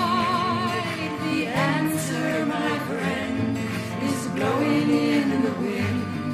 The answer is blowing in the wind. Sing it, Johnny. Esta, mi amigo, está sonando. Regreso está sonando en el viento. The answer, the answer, my friend, is blowing in the wind. The answer is blowing in the wind.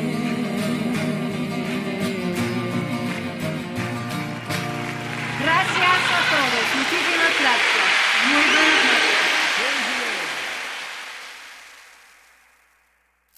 Muerde lenguas. Muerde lenguas. Muerde lenguas. Quedan 19 minutos. Sí, son 19 minutos. No, quedan 11 minutos y medio para que se acabe el primer día de marzo de 2017. Este día irrepetible. Y Marzo, no... sorpréndenos. no, por favor, Luis. No, ¿No? Está Bueno, bien, no sí. nos sorprendas. O, de- o pídele otra cosa, más cósmica. Marzo. Enséñanos algo. Enséñanos algo. Quítanos, quítanos penurias. Danos más, doctor Arqueles. Haz que nos depositen. Por favor. Lo que sea. Recordemos que esta, no podía acabarse este miércoles sin llegar a su muerde lengua, su programa de literatura galletas favorito, que también va a tratar sobre el aire.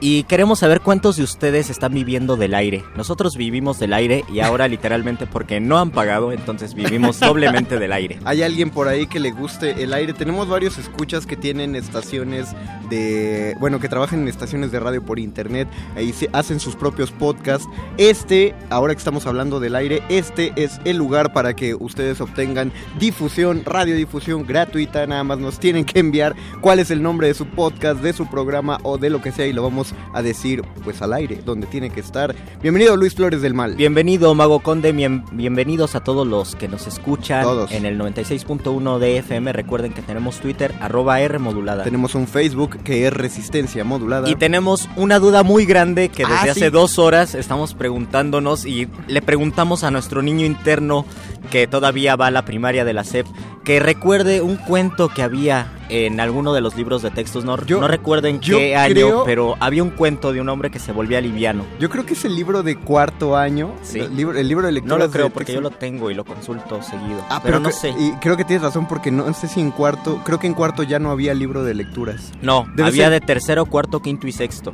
Los Mm. pequeñitos eran de tercero, cuarto y quinto y sexto. Vean, así de perdidos estamos. Llevo todo el día buscando. El cuento trataba literalmente de un hombre y hasta donde sea un hombre de campo, o al menos eso es lo que mostraban las ilustraciones del libro, que poco a poco se empieza a volver liviano y entonces eh, incluso su mujer tiene que amarrarlo a la cama para que él no se vaya volando y en una de esas se escapa y se va volando por la ventana y se pierde y ya no lo vuelven a ver. Incluso recuerdo que en un muerde lenguas hablamos de ese cuento, pero no sé cómo no nos acordamos del título y lo queremos porque lo queremos leer ahorita en esta emisión. Si alguien sabe cómo se llama ese cuento, escríbanlo en el Facebook de Resistencia Modulada o En el Twitter de arroba R modulada o bien pueden marcarnos al 55 23 54 12. Si no saben el cuento, pueden marcarnos y compartirnos un texto sobre el aire. 55 23 54 12 cualquier cosa que quieran decir sobre el aire que les inspira personajes que tienen que ver con el aire que son cosas que también no, nos quedamos en el tintero y hacer también ocupemos una recapitulación de porque ya que es el último elemento pues podemos hablar ya de los cuatro elementos en, en su conjunto no como principalmente por qué escogimos estos temas creo que se dijo por ahí del tema del fuego que es porque bueno un- una de las razones es porque en la concepción clásica esos cuatro elementos son el principio del todo. Eran, Y son los que nos constituyen además. Exacto, eh, eran como la, la digamos las primeras, los primeros átomos, las primeras células. Era la, la primera idea de, de- de- de qué modo estábamos formados y, y hay una manera explicable incluso para decir en qué parte somos fuego, en qué parte somos tierra, agua, viento. Y Es todos los que creen, creemos en los horóscopos, pues nos relacionamos con algún elemento, incluso aunque no lo creamos, eh, sí pensamos que ciertas personas se relacionan más con el aire o con la tierra, fuego, agua. Yo lo pienso, por ejemplo, cuando ves esas bolsas que el aire levanta, de repente las bolsas son felices bailando en el aire y de repente, bueno, el viento se calma, las bolsas regresan a la tierra. A mí me parece que todos tenemos que ser de repente con esas bolsas. Si Ah. pasa algo, dejar que nos lleve. De lo que dices de los horóscopos, un- el maestro Monroy es muy creyente también de los horóscopos y siempre decía en alguna de las consultas que le hacía que muchos de los problemas que yo llegaba a tener con las eh, con las parejas que llegaba a tener era justamente porque elegía parejas de elemento viento y mi signo es de elemento fuego y entonces que el viento hace como quiere al fuego. Eso eso decía el maestro Monroy. Y yo pienso mucho en la imagen del loco del Tarot Rider, que es un personaje feliz y aparece como si le estuviera dando el viento en la cara. E- Ese, ese personaje me inspira cuando uno saca como perrito por la ventanilla del autobús o del carro la cabeza y deja que el viento te pegue en la cara. No lo hagan, por favor, si viven en la Ciudad de México porque van a respirar pura o excremento de perro, pero si van a algún lado no contaminado, dejen que el viento les dé en la cara y creo que es una de las maneras más bonitas de conocer el viento. Y tal vez el viento yo lo relaciono con la locura, por eso, porque es dejarse llevar, no no fluir como el agua, no fluir como el río, sino dejarse llevar y no sabemos hacia dónde nos va a llevar el aire. Y creo que es también de las mejores experiencias que tenemos los que hacemos radio, que el aire de lo que vivimos es ese lugar que no sabemos a dónde nos va a llevar, que no sabemos qué personas están del otro lado y qué personas vamos a conocer. Ya, no, ya recibimos la primer llamada de la noche. Nos encanta que nos escuchen el miércoles porque aparte el, pro- el programa se vuelve como de 20 locutores a la vez porque todo el mundo llama, coopera, nos corrige, nos, nos agrega. Y gracias a Vicente, que es, me parece es todo el nombre que nos dejó, ¿no? Vicente, pero Vicente te saludamos de corazón. Nos envió el nombre del cuento y estoy muy feliz porque en cuanto lo leí me acordé que sí, era ese El Leve Pedro de Enrique Anderson Imbert. Y ya el leve Pedro, ¿en qué, ¿en qué libro venía? Yo no recuerdo. No me acuerdo, pero ve, es cortito. Vamos a, a- lo vamos A a, ver, leer. ¿te, te lo avientas? ¿De una vez o...? Pues yo diría, ¿no? ¿Al- ¿Alguien tiene otra, otro comentario? Muy bien. En, en esta, en esta sección de... Bueno, este no es el teatro muerdelenguoso, pero... Hola, amiguitos. Bienvenidos a la sección de... El cuentacuentos de Conde. Así es. Es que eh, me, gusta el título, Luis, gracias. Ahora imagínense, estoy, estoy sentado en una amplia biblioteca. Luis Flores está al lado de mí, cada uno de nosotros sostenemos una pipa de burbujas. Yo soy el changuito que se cuelga a lo alto de la de del anaquel, agarra el último libro, el libro más grueso, que es la antología de todos los libros de textos de la SEP. Te lo pasa Mago Conde y tú lo abres en la página 138 y aparece el cuento, el leve Pedro. Muchas gracias, Changuito Luis. Procedo a leer para ustedes, chiquitines, El leve Pedro, de Enrique Anderson Imbert. Durante dos meses se asomó a la muerte. El médico refunfuñaba que la enfermedad de Pedro era nueva, que no había modo de tratarse y que él no sabía qué hacer. Por suerte el enfermo solito se fue curando. No había perdido su buen humor, su oronda calma provinciana, demasiado flaco y eso era todo. Pero al levantarse después de varias semanas de convalecencia, se sintió sin peso. Oye, dijo su mujer, me siento bien, pero no sé, el cuerpo me parece ausente. Estoy como si mis envolturas fueran a desprenderse dejándome el alma desnuda. Languideces, le respondió su mujer. Tal vez. Siguió recobrándose, ya paseaba por el caserón, atendía el hambre de las gallinas y de los cerdos. Ruido de gallinas y de cerdos. Dio una mano de pintura verde a la pajarera bulliciosa y aún se animó a echar la leña y llevarla en carretilla hasta el galpón. Según pasaban los días, las carnes de Pedro perdían densidad. Algo muy raro le iba minando, socavando, vaciando el cuerpo. Se sentía con una ingravidez portentosa. Era la ingravidez de la chispa, de la burbuja y del globo. Le costaba muy poco saltar limpiamente la verja, trepar las escaleras de cinco en cinco, coger de un brinco la manzana alta. Te has mejorado tanto, observaba su mujer, que pareces un chiquillo acróbata. Una mañana, Pedro se asustó. Hasta entonces su agilidad le había preocupado, pero todo ocurría como Dios manda. Era extraordinario que sin proponérselo convirtiera la marcha de los humanos en una triunfal carrera en volanda sobre la quinta. Era extraordinario, pero no milagroso. Lo milagroso apareció esa mañana. Muy temprano fue al potrero, ruido de potros. Caminaba con pasos contenidos porque ya sabía que en cuanto taconeara, iría dando botes por el corral. Arremangó la camisa, acomodó un tronco, tomó el hacha y asestó el primer golpe. Entonces, rechazado por el impulso de su propio hachazo, Pedro levantó el vuelo. Prendido todavía del hacha, quedó un instante en suspensión, levitando allá, a la altura de los techos, y luego bajó lentamente, bajó como un tenue vilano de cardo. Acudió su mujer cuando Pedro ya había descendido y con una palidez de muerte temblaba agarrando un rollizo tronco. Ruido de temblor. Agarrado a un rollizo tronco. Eve, casi me caigo al cielo. Tonterías, no puedes caerte al cielo. Nadie se cae al cielo. ¿Qué te ha pasado? Pedro explicó la cosa a su mujer y ésta, sin asombro, le convino. Te sucede por hacerte el acróbata. Ya te lo he prevenido. El día menos pensado te desnucarás en una de tus piruetas. No, no, insistió Pedro. Ahora es diferente. Me resbalé. El cielo es un precipicio, Eve. Pedro soltó el tronco que lo anclaba, pero se asió fuertemente a su mujer. Así abrazados volvieron a la casa. Hombre, le dijo Eve, que sentía el cuerpo de su marido pegado al suyo como el de un animal extrañamente joven y salvaje con ansias de huir. Hombre, déjate de hacer fuerzas que me arrastras. Das unas zancadas como si quisieras echarte a volar. ¿Has visto? ¿Has visto? Algo horrible me está amenazando, Eve. Un esguince y ya comienza la ascensión. Esa tarde Pedro, que estaba poltronado en el patio leyendo las historietas del periódico, ruido de periódico, se rió convulsamente y con la propulsión de ese motor alegre fue elevándose como un ludión, ruido de ludión, como un buzo que se quita las suelas. La risa se trocó en terror y Eve acudió otra vez a las voces de su marido, alcanzó a agarrarle los pantalones y lo trajo a la tierra. Ya no había duda. Eve le llenó los bolsillos con grandes tuercas, ruido de tuercas, caños de plomo y piedras, y estos pesos por el momento dieron a su cuerpo la solidez necesaria para tranquear por la galería y empinarse por la escalera de su cuarto, ruido de empinarse. Lo difícil fue desvestirlo. Cuando Eve le quitó los hierros y el plomo, Pedro, fluctuante sobre las sábanas, se entrelazó con los barrotes de la cama y le advirtió, Cuidado, Eve. Vamos a hacerlo despacio porque no quiero dormir en el techo. Mañana mismo llamaremos al médico. Si consigo estarme quieto, no me ocurrirá nada. Solamente cuando me agito me hago aeronauta. Con mil precauciones pudo acostarse y se sintió seguro. ¿Tienes ganas de subir? No, estoy bien. Se dieron las buenas noches y Eve apagó la luz.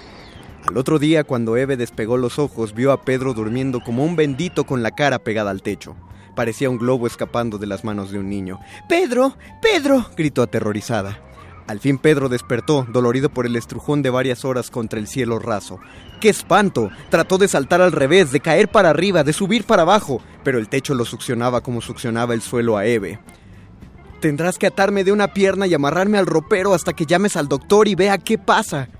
Eve buscó una cuerda y una escalera, ató un pie a su marido y se puso a tirar con todo el ánimo. El cuerpo adosado al techo se removió con un lento dirigible. Aterrizaba. En eso, se coló por la puerta un correntón de aire que ladeó la leve corporeidad de Pedro y como a una pluma la sopló por la ventana abierta. Ocurrió en un segundo. Eve lanzó un grito y la cuerda se le desvaneció. Subía por el aire inocente de la mañana. Subía en suave contoneo como un globo de color fugitivo en un día de fiesta, perdido para siempre, en viaje al infinito. Se hizo un punto.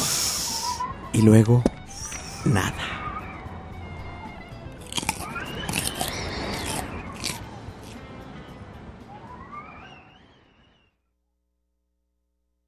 modulada.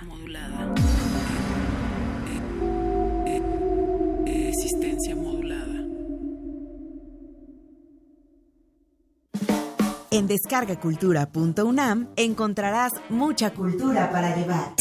Novedades. Disfruta el texto Beber un cáliz, en voz de su autor, Ricardo Garibay. Murió a las 5 de la mañana del sábado. Sábado 9 de junio, hace tantos meses menos tantos días, conozco bien la cifra aunque para mi manera de contar su dolor de verlo, verlo, verlo, las cosas ocurrieron a lo largo de la noche del viernes. Visita. www.descargacultura.unam.mx Hace 100 años, los constituyentes promulgaron la Carta Magna que une a los mexicanos, la que por primera vez plasmó los derechos sociales y de los trabajadores. Su cumplimiento nos permite vivir en democracia, defender nuestra soberanía y hacer valer el Estado de Derecho. Conocerla es la mejor forma de celebrarla. 2017, año del centenario de la Constitución Política de los Estados Unidos Mexicanos. Secretaría de Cultura, Gobierno de la República. El siglo XVI, conocido como Cinquecento, es un heredero del humanismo que funda la estética de lo extraordinario y nunca es menos clásico que cuando piensa que es clásico. Te invitamos a participar en Invocación del Último Renacimiento, el Renacimiento Insólito. Curso a cargo de Otto Cázares, vasto recorrido por el manierismo italiano y el Renacimiento francés. Todos los sábados de marzo, de las 11 a las 14 horas. Adolfo Prieto, 133, Colonia del Valle, cerca del Metrobús Amores. Mayores informes al 56 23 32 72 y 73. Radio UNAM.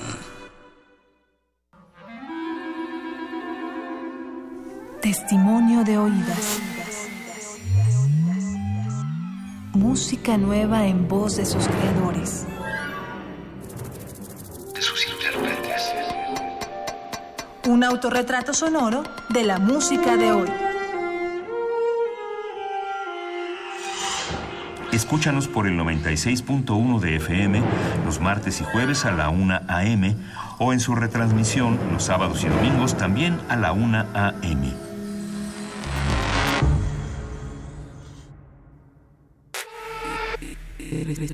Resistencia modulada.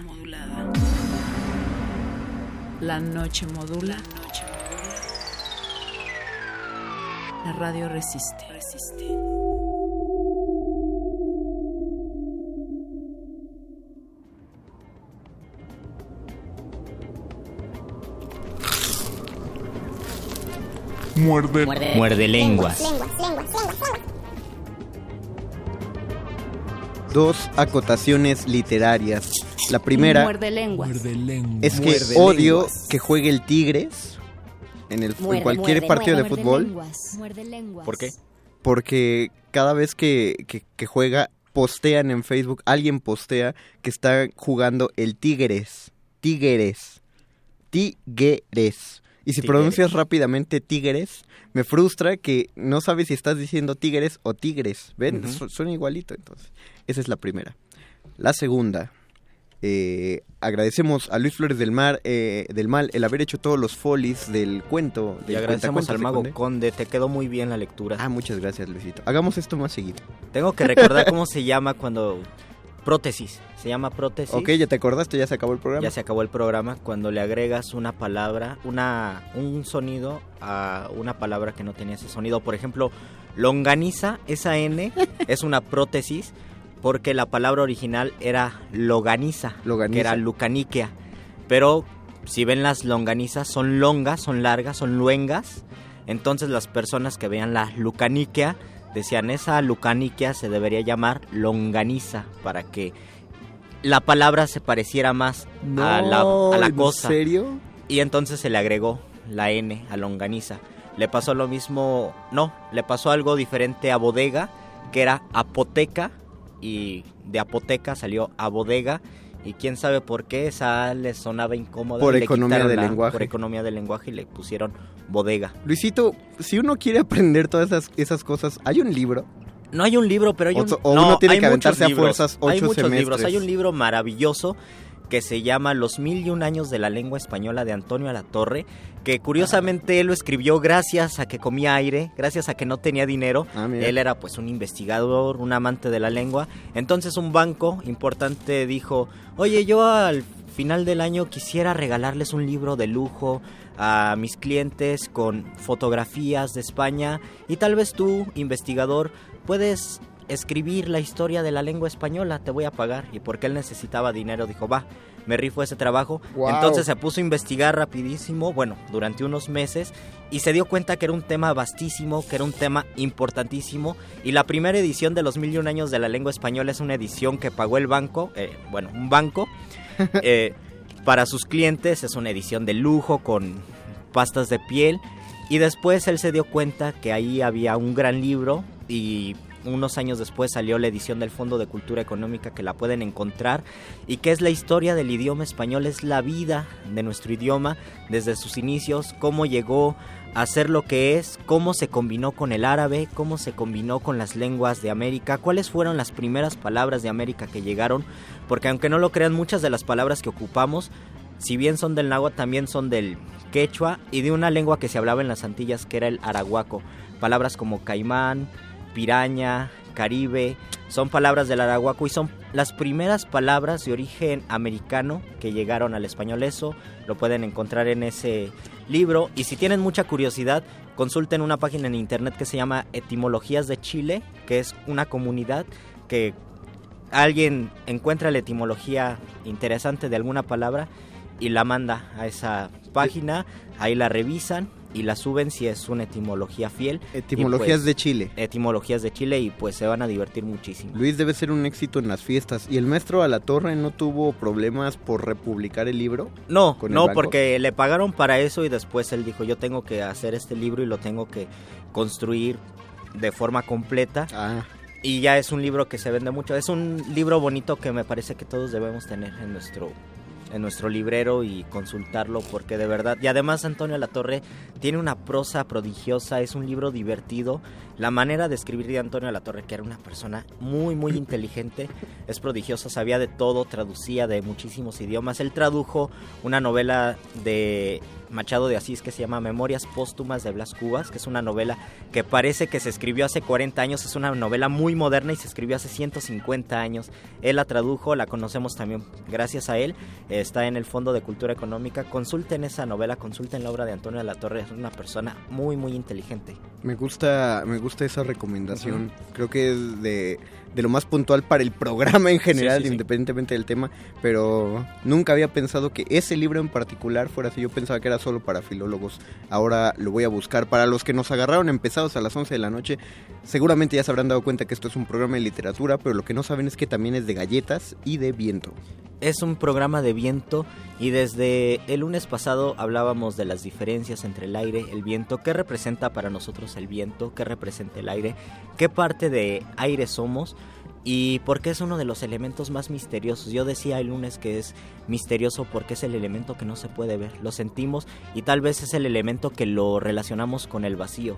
Cuando decimos nada queremos decir aire, está, está lleno de aire. Las cosas suelen estar llenas de aire. Esperamos sus comentarios en Twitter, arroba R modulada. Y en Facebook, Resistencia Modulada, como ya lo hizo Fátima Octezuma, que nos comenta, no es un texto, pero me recuerda el tema a la canción de la película Lost in Translation, mejor conocida en México por los pésimos traductores, Lost in Translation, como Perdidos en Tokio. Y ella nos comenta de la canción Air de Lost in... Ahora pone Kyoto Ah, pues supongo que es lo que ha cambiado. Air de Lost in Kyoto. Y justamente qué bueno, Fati, que mencionas esa canción, porque no es la que vamos a poner. Vamos a poner Viento de Vicentico. Pero digo, ah, podemos poner una. Alguien puede hacerle pausa a la radio y poner esa canción. Y cuando se acabe, ya regresan a la radio. Vamos a pausa musical y regresamos a Muerde Lenguas, Literatura, Galletas y Aire.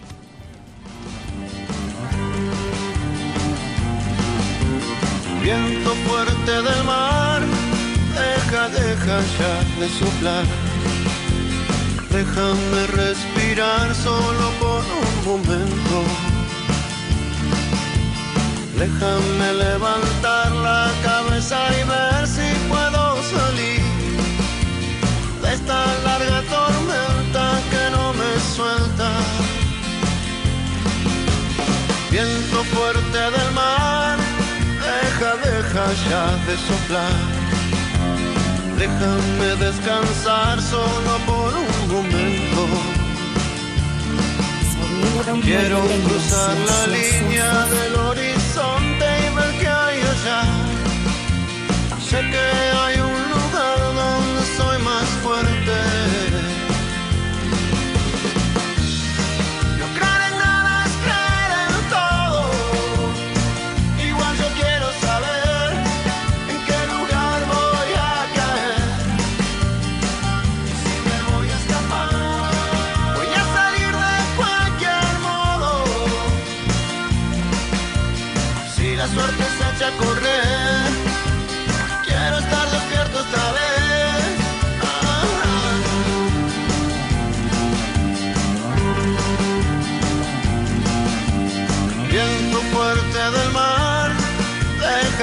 Deja, ya de soplar. Déjame respirar solo por un momento. Déjame levantar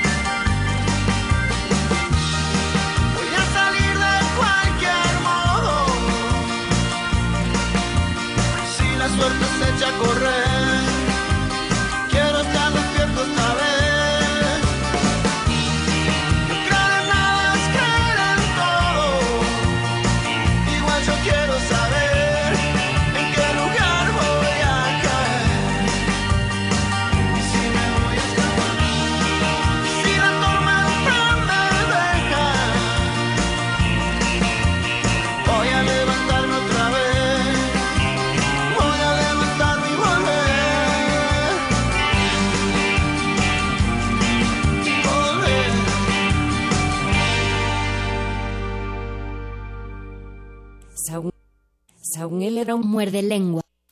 Muerde lenguas. Muerde lenguas. Muerde lenguas.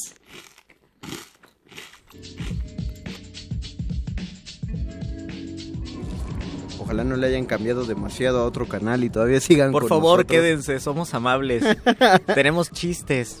Y, y- y- y memes auditivos. Y memes auditivos. Construimos memes para ustedes. si y tenemos recomendaciones de libros, de películas y demás. Yo recordé, esta no es una recomendación y por favor no lo vean. Recordé uno de los videos más tristes que el aire, el viento es el culpable. En China estaban volando papalotes y un niño es arrastrado. Bueno, no suelta el papalote, el papalote vuela más y el niño sale volando con el papalote y ah, bueno, ocurre una tragedia allí. ¿Qué ocurre? Pues ¿Se cae el niño? Pues el niño se eleva 20 metros No. por el aire y cuando suelta el papalote muere el niño. ¿cómo se llama el video? Es grabado, no sé, no lo quiero volver a ver, lo vi por accidente. Eh, pero nos enseña que también el aire es peligroso. El aire es, creo, de los elementos más peligrosos porque Y hay, te y rodea. hay algo bien curioso en la palabra, ahora que estoy de filólogo, hay algo bien curioso en la palabra papalote, es uno de los misterios más grandes, más grande que Teotihuacán y politeísta, porque decimos que náhuatl teo es, teo es Dios y teo en griego también es Dios, pero hay algo más curioso, una palabra que es papalotl en náhuatl, que es mariposa, Ajá. y en en latín papilio es mariposa. Es una palabra muy muy parecida, papilio y papalot. También en francés. Ajá, y de ahí viene pa- papillón, por ejemplo, en francés. El chiste es que Teo, pues a lo mejor es una coincidencia porque lo que designa a Dios, pues es muy grande, pero una mariposa, a lo mejor hay alguna resonancia, una reminiscencia, no lo ¿Tú sabemos. crees que fue cuando los extraterrestres llegaron a la Tierra antiguamente y le Por enseñaron supuesto el que sí, porque ya vi la teoría de los antiguos astronautas y dicen que sí. No, pienso que a lo mejor sí hay una raíz y hay palabras que sobrevivieron, que por alguna razón sobrevivió al, al latín y al náhuatl y que en algún momento dicen que nuestro el antepasado principal de todas las lenguas, esto es una teoría, es el indoamericano, que era una una ¿De lengua todas? cercana, ajá, que es una lengua cercana al indoeuropeo. Esto es una teoría porque nadie Ajá. sabe. En algún momento se pierde en la noche de los tiempos. Dicen que hay dos lugares donde se pierden las cosas para siempre. Una es en la noche de los tiempos, otra es atrás del refrigerador. Los idiomas se pierden en la noche de los tiempos. Entonces no sabemos si el indoamericano en verdad existió, si todas las lenguas de América comparten algo en común y a su vez se relacionan con el indoeuropeo que sería ese idioma antiguo de donde sale el sánscrito, de donde sale el idioma pasado del latino, del griego, todas estas familias que otra vez Antonio Alatorre pues alude al indoeuropeo. No sabemos, pero a lo mejor sí existe una raíz. Lo que tampoco se sabe es que si todas las lenguas del mundo tuvieron una raíz en común, en algún tiempo todas salieron de un mismo lado y obviamente se fueron dividiendo durante miles y miles de años o nacieron en diferentes puntos a tal grado que el japonés nunca ha tenido relación con el español, pero absolutamente ninguna. Quién sabe, pero pues ahí está, ¿no? Papilio y papalot lo recordé porque papalote viene de viene de papalot y en algunos otros lugares este papagayo le dicen en portugués al, al papalote y ellos toman la palabra de, de papilio de, de sí de papilio de latín y papagayo y papalote que es la misma que designan al mismo a la misma cosa tienen raíces distintas y se parecen muchísimo. Porque es... No, porque nada. Estas son las clases de filología del maestro Luis Flores del Mal aquí en Muerde Lenguas. sirvió de algo estudiar letras Sirvió muchísimo. eh, para ya, ya llenaste un programa y es momento de que saquemos uno de los volúmenes más gruesos de Próspero. Convoquemos a la tempestad y traigamos en forma del espíritu Ariel a nuestro querido, siempre respetado y bien ponderado doctor Arqueles.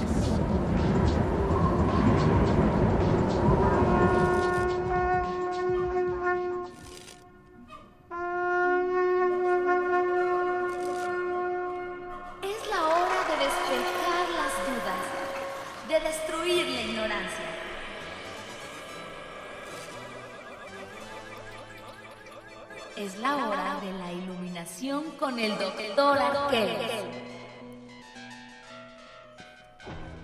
Último segmento de nuestro programa Muerde Lenguas de este miércoles para que no se nos acabe el primer día de marzo y tenemos el gusto de recibir al espíritu del aire y la sabiduría. Doctor Arqueles, lo saludamos con mucho gusto. Quiero mandar rápido un saludo a, ver, a Fabis, que nos ayudaba aquí en Resistencia hace un par de tiempo. Me dijo que le mandara saludos. Gracias, Fabis, por escucharnos y por sintonizarnos. Muy ¿Qué, bien, es, muy bien. ¿Qué es un par de tiempo, mi querido Luis Flores? Un par de tiempo, dijo un par de tiempo. Dijo un par un de par de tiempo. tiempo. Es una metáfora, doctor Arqueles. Ah, abstract- Si nosotros somos tiempo, yo soy un tiempo, ustedes, bueno, ustedes el no tiempo, pero Sí, el mago conde es otro tiempo, Sí. entonces somos un par de tiempo. De por sí el tiempo es una cosa abstracta, entonces pues puedes usarlo como adjetivo. No, pero como tal vez dije hace, hace un par de tiempo, como, decir hace un par de años, ¿no? Digo, Tal si Dios es verbo, según Arjona, ¿por qué tiempo no va a ser este sustantivo? Bueno, ajá. Porque no se puede cuantificar de manera absoluta. Hace mucho que no citábamos a Arjona, al Ya- maestro de la poesía. Ya hacía falta. Dejemos atrás a Arjona y hablemos Está bien. del prana, muchachos. Es, eh, es también compositor. Es como Arco, ¿es ¿También Arjona? es, poeta de la India? o No, e- es, un concepto de la India, mi querido Ah, mira, pero le atiné en algo, Luis. Más Ajá. o menos. ¿Qué concepto Sí. es, Doc? Eh, El prana es, digamos, la, la raíz de lo que ya hablamos el día lunes, que es el famoso neuma de los griegos. El prana, según los hindús, es, incluso en su significado sánscrito, lo que significa aire inspirado o energía vital. Oh. El prana, según la medicina de la ayurveda y el yoga, es algo que fluye a través de canales encontrados dentro del cuerpo llamados nadis. Estos canales eh, están asociados, según los hindúes, con redes de arterias y venas, aunque esto no ha sido comprobado científicamente. Ok, entonces básicamente es como si pensaran que hay un sistema respiratorio a través de todo el cuerpo. Y ese sistema respiratorio también es un sistema ah, energético, un- Ah, una red energética, mi querido Mario. O sea, la respiración tiene que ver con nuestra energía. No me parece descabellado. Según la Chandogya Upanishad, un texto en sánscrito de mediados del milenio 1, el, el- el aire inspirado es una especie de alimento. La gente incluso puede alimentarse de él, como nos comenta nuestro querido Eduardo del Como- otro lado de la cabina. Como el guerrero dragón que solo come rocío y se alimenta del aire y el espíritu de la naturaleza, como Po. Así mero, Mario Conde. Ah, mira. El aire inspirado es una especie de fluido magnético que precisamente circula por estos nadis. Eh, para, el, para el yoga se considera que el pranayama, eh, que consiste en un ejercicio de respiración consciente, le permite a cualquier persona que esta energía magnética fluya de manera correcta a través del cuerpo y de esta manera se pueden eliminar incluso bloqueos en los nadis y también toxinas en el cuerpo y en la sangre. ¿Qué es respiración consciente, doctor Arqueles? Mira Eh, Luis, esto, ha- a ver. haz un ejercicio, hagámoslo rápidamente. Respiración, eh, respiración automática. Respiración automática desactivada. ¿Ves? Ahora Ah, eres ya. consciente de que estás respirando porque... Y todos los que me escucharon ahora tienen que pensar, ah, debo respirar porque si no voy a morir. ¿Ves? La desactivamos. No, eso Pero no sirve es, para algo más. Ah, Eso perdón. no es. Hagamos un, un breve ejercicio, muchachos. Cierren sus ojos. Ahora, concéntrense en el aire que están aspirando y cómo lo expiran. Pueden elegir su nariz, pueden elegir su vientre, su panza o sus pulmones. El chiste es que su respiración se sienta, respiren profundamente. ¿Cómo entra por la nariz? No preguntes, Ah, Luis. perdón, perdón. Es un ejercicio, cállate. Me de veras, de ver- ¿cómo, cómo vamos a hacer el ejercicio? Y, bueno, Sáquelo, No, no, siga, siga, doctor, no, perdón. ya, ya, ya estuvo, ya Sáquelo, estuvo, mi querido Luis, ya estuvo. Practícalo en tu casa cuando llegues, apagas las luces, cierras los ojos, te concentras en una parte de tu cuerpo en la cual sientas que llega el aire. Puede ser tu panza, puede ser tu nariz, puede ser tu aparato respiratorio. El punto es que percibas cómo entra y cómo ¿Y sale por qué, el aire. dicen, por qué dicen los hindúes que así llega nuestra mente a su casa? Dicen, respiras, vigilas tu respiración y tu mente vuelve a tu cuerpo. El cuerpo es la casa, la mente es mala. Podríamos la decirlo de la siguiente manera, Luis. Nosotros en el cotidiano no respiramos de manera correcta. Claro. La tensión, el estrés, las presiones hacen que respiremos de forma entrecortada. Cuando tú respiras profundamente, concentrándote en la respiración, empiezan a ocurrir cosas bastante particulares que hacen que eh, tengas mayor lucidez mental, que recuerdes las cosas, eh, que puedas eh, empezar a practicar algo y hacerlo de manera correcta en menor tiempo. Y todo esto ocurre básicamente porque estás respirando adecuadamente, no de la manera entrecortada en que lo haces de manera continua durante todo el día. Eso no solo es una práctica zen, eh, en las carreras de teatro pasan semestres enteros enseñándole a uno a respirar, incluso hay hay, hay una indicación que nunca ha dejado de, desconcertarme, porque cuando uno hacía ejercicio y, y, algo, algo le dolía durante el ejercicio, el maestro siempre decía, respira y manda el aire a donde te duele. Y uno decía, oh. ¿qué clase de indicación tan abstracta es, ese, es esa para Va una en contra de toda la medicina occidental. Exactamente, pero tú te lo imaginabas, siempre te decían, imagina, porque era cuestión de visualizarlo. Imagina que cuando respiras, el aire que entra en ti es como luz o como agua lumínica, imagínalo así.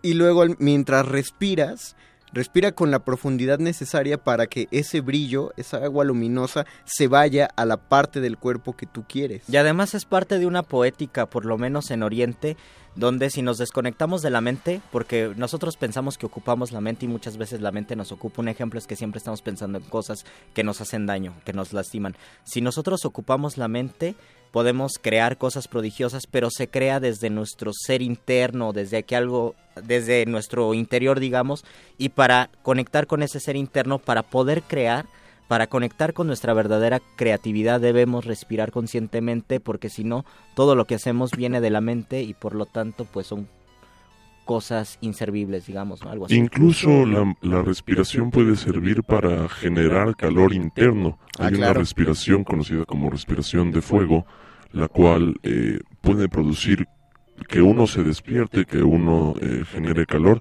Incluso hay videos en YouTube de practicantes de yoga en medio de la nieve que a través de solo la respiración y ciertos movimientos corporales comienzan a derretir la nieve que está a su alrededor. La, la, respiración es básica, por ejemplo, para la concentración. Regreso a la concentración teatral.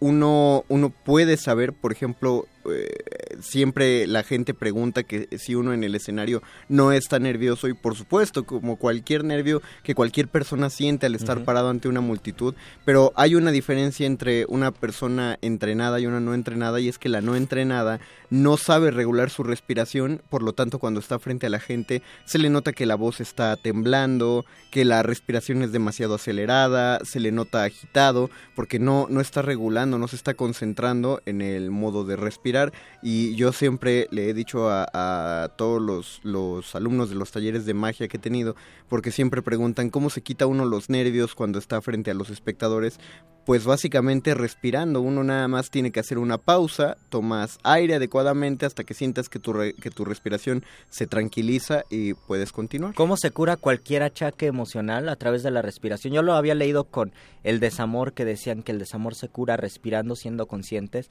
porque uno renuncia a las a los espejos mentales del futuro, del pasado, del deseo, de la nostalgia, pero también renuncias a todas esas proyecciones y que uno sabe que son películas, que es nada más parte de la película de tu vida, que tú no eres eso, pero nos identificamos tanto con la mente que nos olvidamos de eso. El aire nos sirve para regresar a nuestro cuerpo. He ahí el detalle, mi querido Luis Flores. Hay una actividad incesante de la mente que está recordando cosas, pensando en lo que va a ser, eh, tratando de resolver los problemas en un eterno presente que en realidad no es ese eterno presente que respirar pausadamente nos permite observar eh, esto ocurre básicamente precisamente porque al cesar en esa respiración entrecortada aparece una, un pequeño espacio discontinuo entre el momento de inhalar y el momento de exhalar. Según muchas tradiciones hindúes, ese es el objetivo de cualquier práctica de pranayama. El espacio entre inhalar y exhalar. Encontrar ese espacio como un espacio de calma y de completa atención. a un maestro igual de, de, actuación en la facultad dividía la respiración en cuatro tiempos para, para la concentración. Entonces eran cinco segundos en que inhalas el aire, cinco segundos en que sostienes el aire, cinco segundos en lo que el aire sale de tu cuerpo y luego cinco segundos de absoluta nada donde ya no, no respirabas. En teoría no estás conteniendo el aire porque has sacado todo el aire que, que respiraste al principio. Esos cinco segundos, aunque no lo parezca, sí te ponen a pensar más que los otros 15 segundos, justamente porque te sientes, sientes un vacío por dentro y, lo empiezas a llenar de pensamiento. Es una cosa muy rara. Y nuestro querido José Luis Arenas, en un curso que nos dio antes de entrar a resistencia modulada, nos dio un ejercicio prodigioso para quitarnos los nervios y era todo lo contrario. Era inhalar lo más que podamos, aguantar ese aire, luego exhalar y aguantar sin respirar hasta que el cerebro se alterara de tal modo que la preocupación del cerebro se trasladara en poder respirar, en poder sobrevivir y automáticamente se te quitan los nervios y el pánico escénico y funciona. De hecho, Otra metodología del pranayama. De hecho, también funciona en los ataques, no solo para los nervios, los ataques de pánico y los ataques de ansiedad también. Si, si algún escucha sufre continuamente de ataques de ansiedad, eso, aguante la respiración y el cerebro se va a enfocar, eh, va a desviar la atención porque el primer instinto del cerebro es la supervivencia. Es imposible que nos ahoguemos aguantando la respiración. El cerebro en automático, cuando siente que ya, ya se va para abajo, va, va a obligarte a respirar. Entonces aguanten la respiración y en cuanto la uno empiece a sentir que, que el, cerebro se apanica porque falta oxígeno y entonces te distrae del ataque de pánico, te centra en que necesitas respirar, empiezas a respirar y regresas a la, a, tu centro. Y hay que ser, y hay que ser muy bondadosos con nosotros mismos y no querer practicar una respiración consciente de una hora porque de verdad es de las cosas más difíciles. Si uno, si a alguien le dicen no hagas nada, ay es que estoy muy cansado, quisiera no hacer nada, pero eso de no hacer nada, siéntate una hora, activa tu respiración consciente. Al, de verdad, al principio no, ni cinco minutos aguantamos. Hay que comenzar poco a poco, Luis. Un minuto, tres, cinco 10, 20, hasta tal vez llegar a una hora. Eso ya depende de cada uno de nuestros eh, radioescuchas, cómo quieran llevar a cabo esa práctica. No cuartes la libertad de los escuchas. Y una práctica bonita sería después de practicar respiración consciente, pónganse a escribir, pónganse a leer y o pónganse a observar las cosas y la manera en que se observa esa intensidad yo creo que solo la tenían los poetas místicos o Walt Whitman, que estaban tan conectados con su momento presente que podían tener nitidez para observar el mundo tal como es sin conceptos mentales. ¿no? Así que resistencia, pónganse a respirar. Rápido, antes de ya despedirnos, recomendaciones literarias, Luis, ¿regresa algo? Quiero recomendar que lean el Cántico Espiritual de San Juan de la Cruz. Creo que era una persona muy conectada con su respiración, con su momento presente, les va a gustar. Tal vez pónganse a respirar conscientemente y después leanlo y van a sentir un viajezote que ningún que ninguna sustancia les va a dar más que el aire. Yo recomiendo una de las mejores obras de William Shakespeare, que también es una de las que más se dejan de lado. Sí es de las famosas, pero pues, al menos aquí en México no suele ser de las de cajón, que es La Tempestad. Eh, un libro maravilloso. Incluso si pueden encontrar la película, la adaptación cinematográfica que se hizo, conocida como Los libros de Próspero, con una música fascinante de Michael Nyman. También aviéntensela, no es completamente fiel, pero está padre. La Tempestad como texto es excelente porque se enfoca en el uso de la magia mística como tal y ahí el personaje cómico es justo Ariel, el espíritu del aire. Es lo simpático. Ah, bueno, hay como ocho personajes cómicos en la obra, entonces vale la pena. Yo recomiendo la lectura de El Chandogya Upanishad, eh, un texto que precisamente trata de cerca este asunto del prana como un elemento central de la existencia, no solo humana, sino de todos los universos posibles. Y con eso nos despedimos, con eso dejamos la nave de la resistencia. Salimos este del aire. Salimos del aire, agradecemos a el comandante Eduardo Luis que nos estuvo asistiendo en, asistiendo en producción, a Betoques, nuestro productor, al querido Andrés Ramírez pilotando la nave. Nosotros nos despedimos, los dejamos con los últimos 27 minutos de resistencia. Se despiden de estos micrófonos agradeciendo profundamente su escucha, el Mago Conde. Luis Flores del Mal. Y el doctor Arqueles. Quédense en la última media hora de esta resistencia modulada.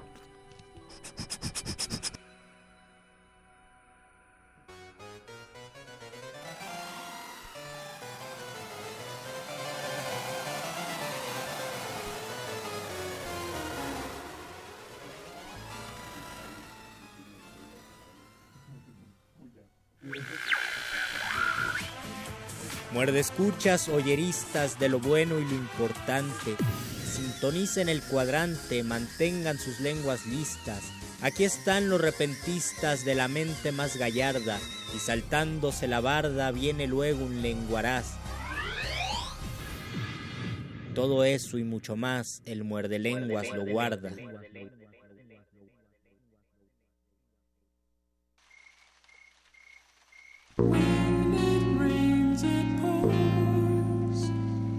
Ooh.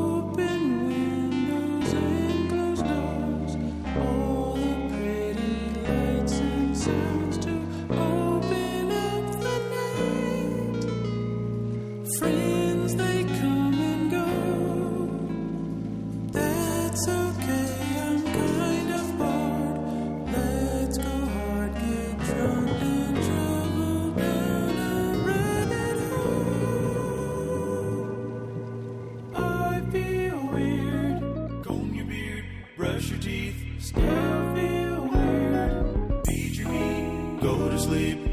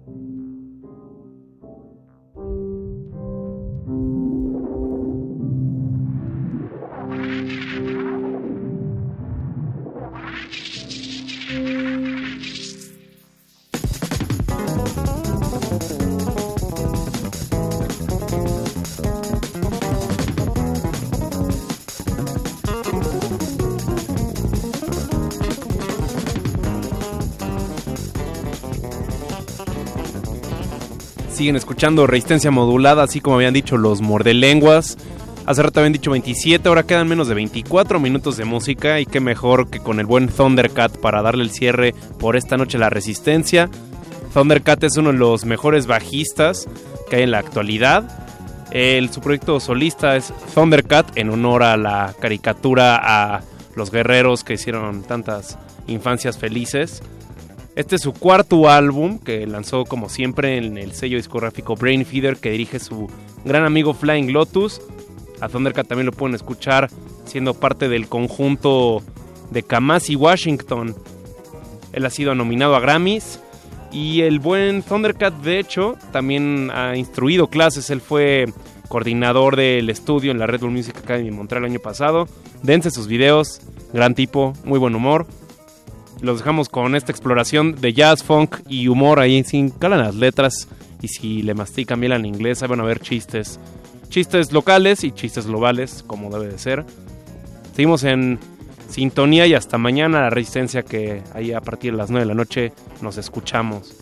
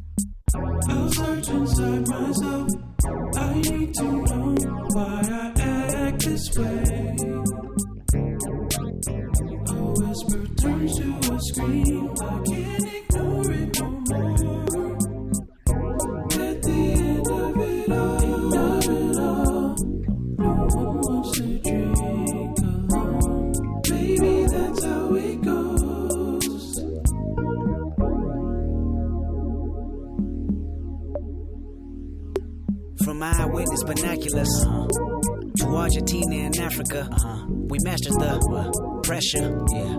Hazardous. Uh-huh rid of bag of dimes, now we bag of rhymes.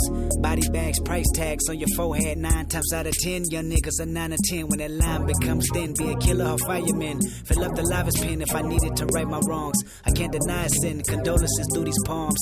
I remember when your cousin was coming home. My bitch, but we plotted to kill him cause we ain't know him. Unfamiliar faces make niggas nervous. Convicted court cases might hit the surface. Restricted territories might come through lurking. We ain't want none of of that urgent call. Llama at Turban Fall of my identity. Percocets for all the headaches I'm about to bring. Confetti, tumble out this barrel soon as it ring. You ready? That was the word before we moved on them. Treat them like Joe the. I wonder if someone coming can see this tool on them. Immature and retarded is what you call me. Your cousin won't come home from the pen, but from the homie. If I can right my wrongs, be in this verse I read. Even though a bullet hit him in the leg, still walk on by.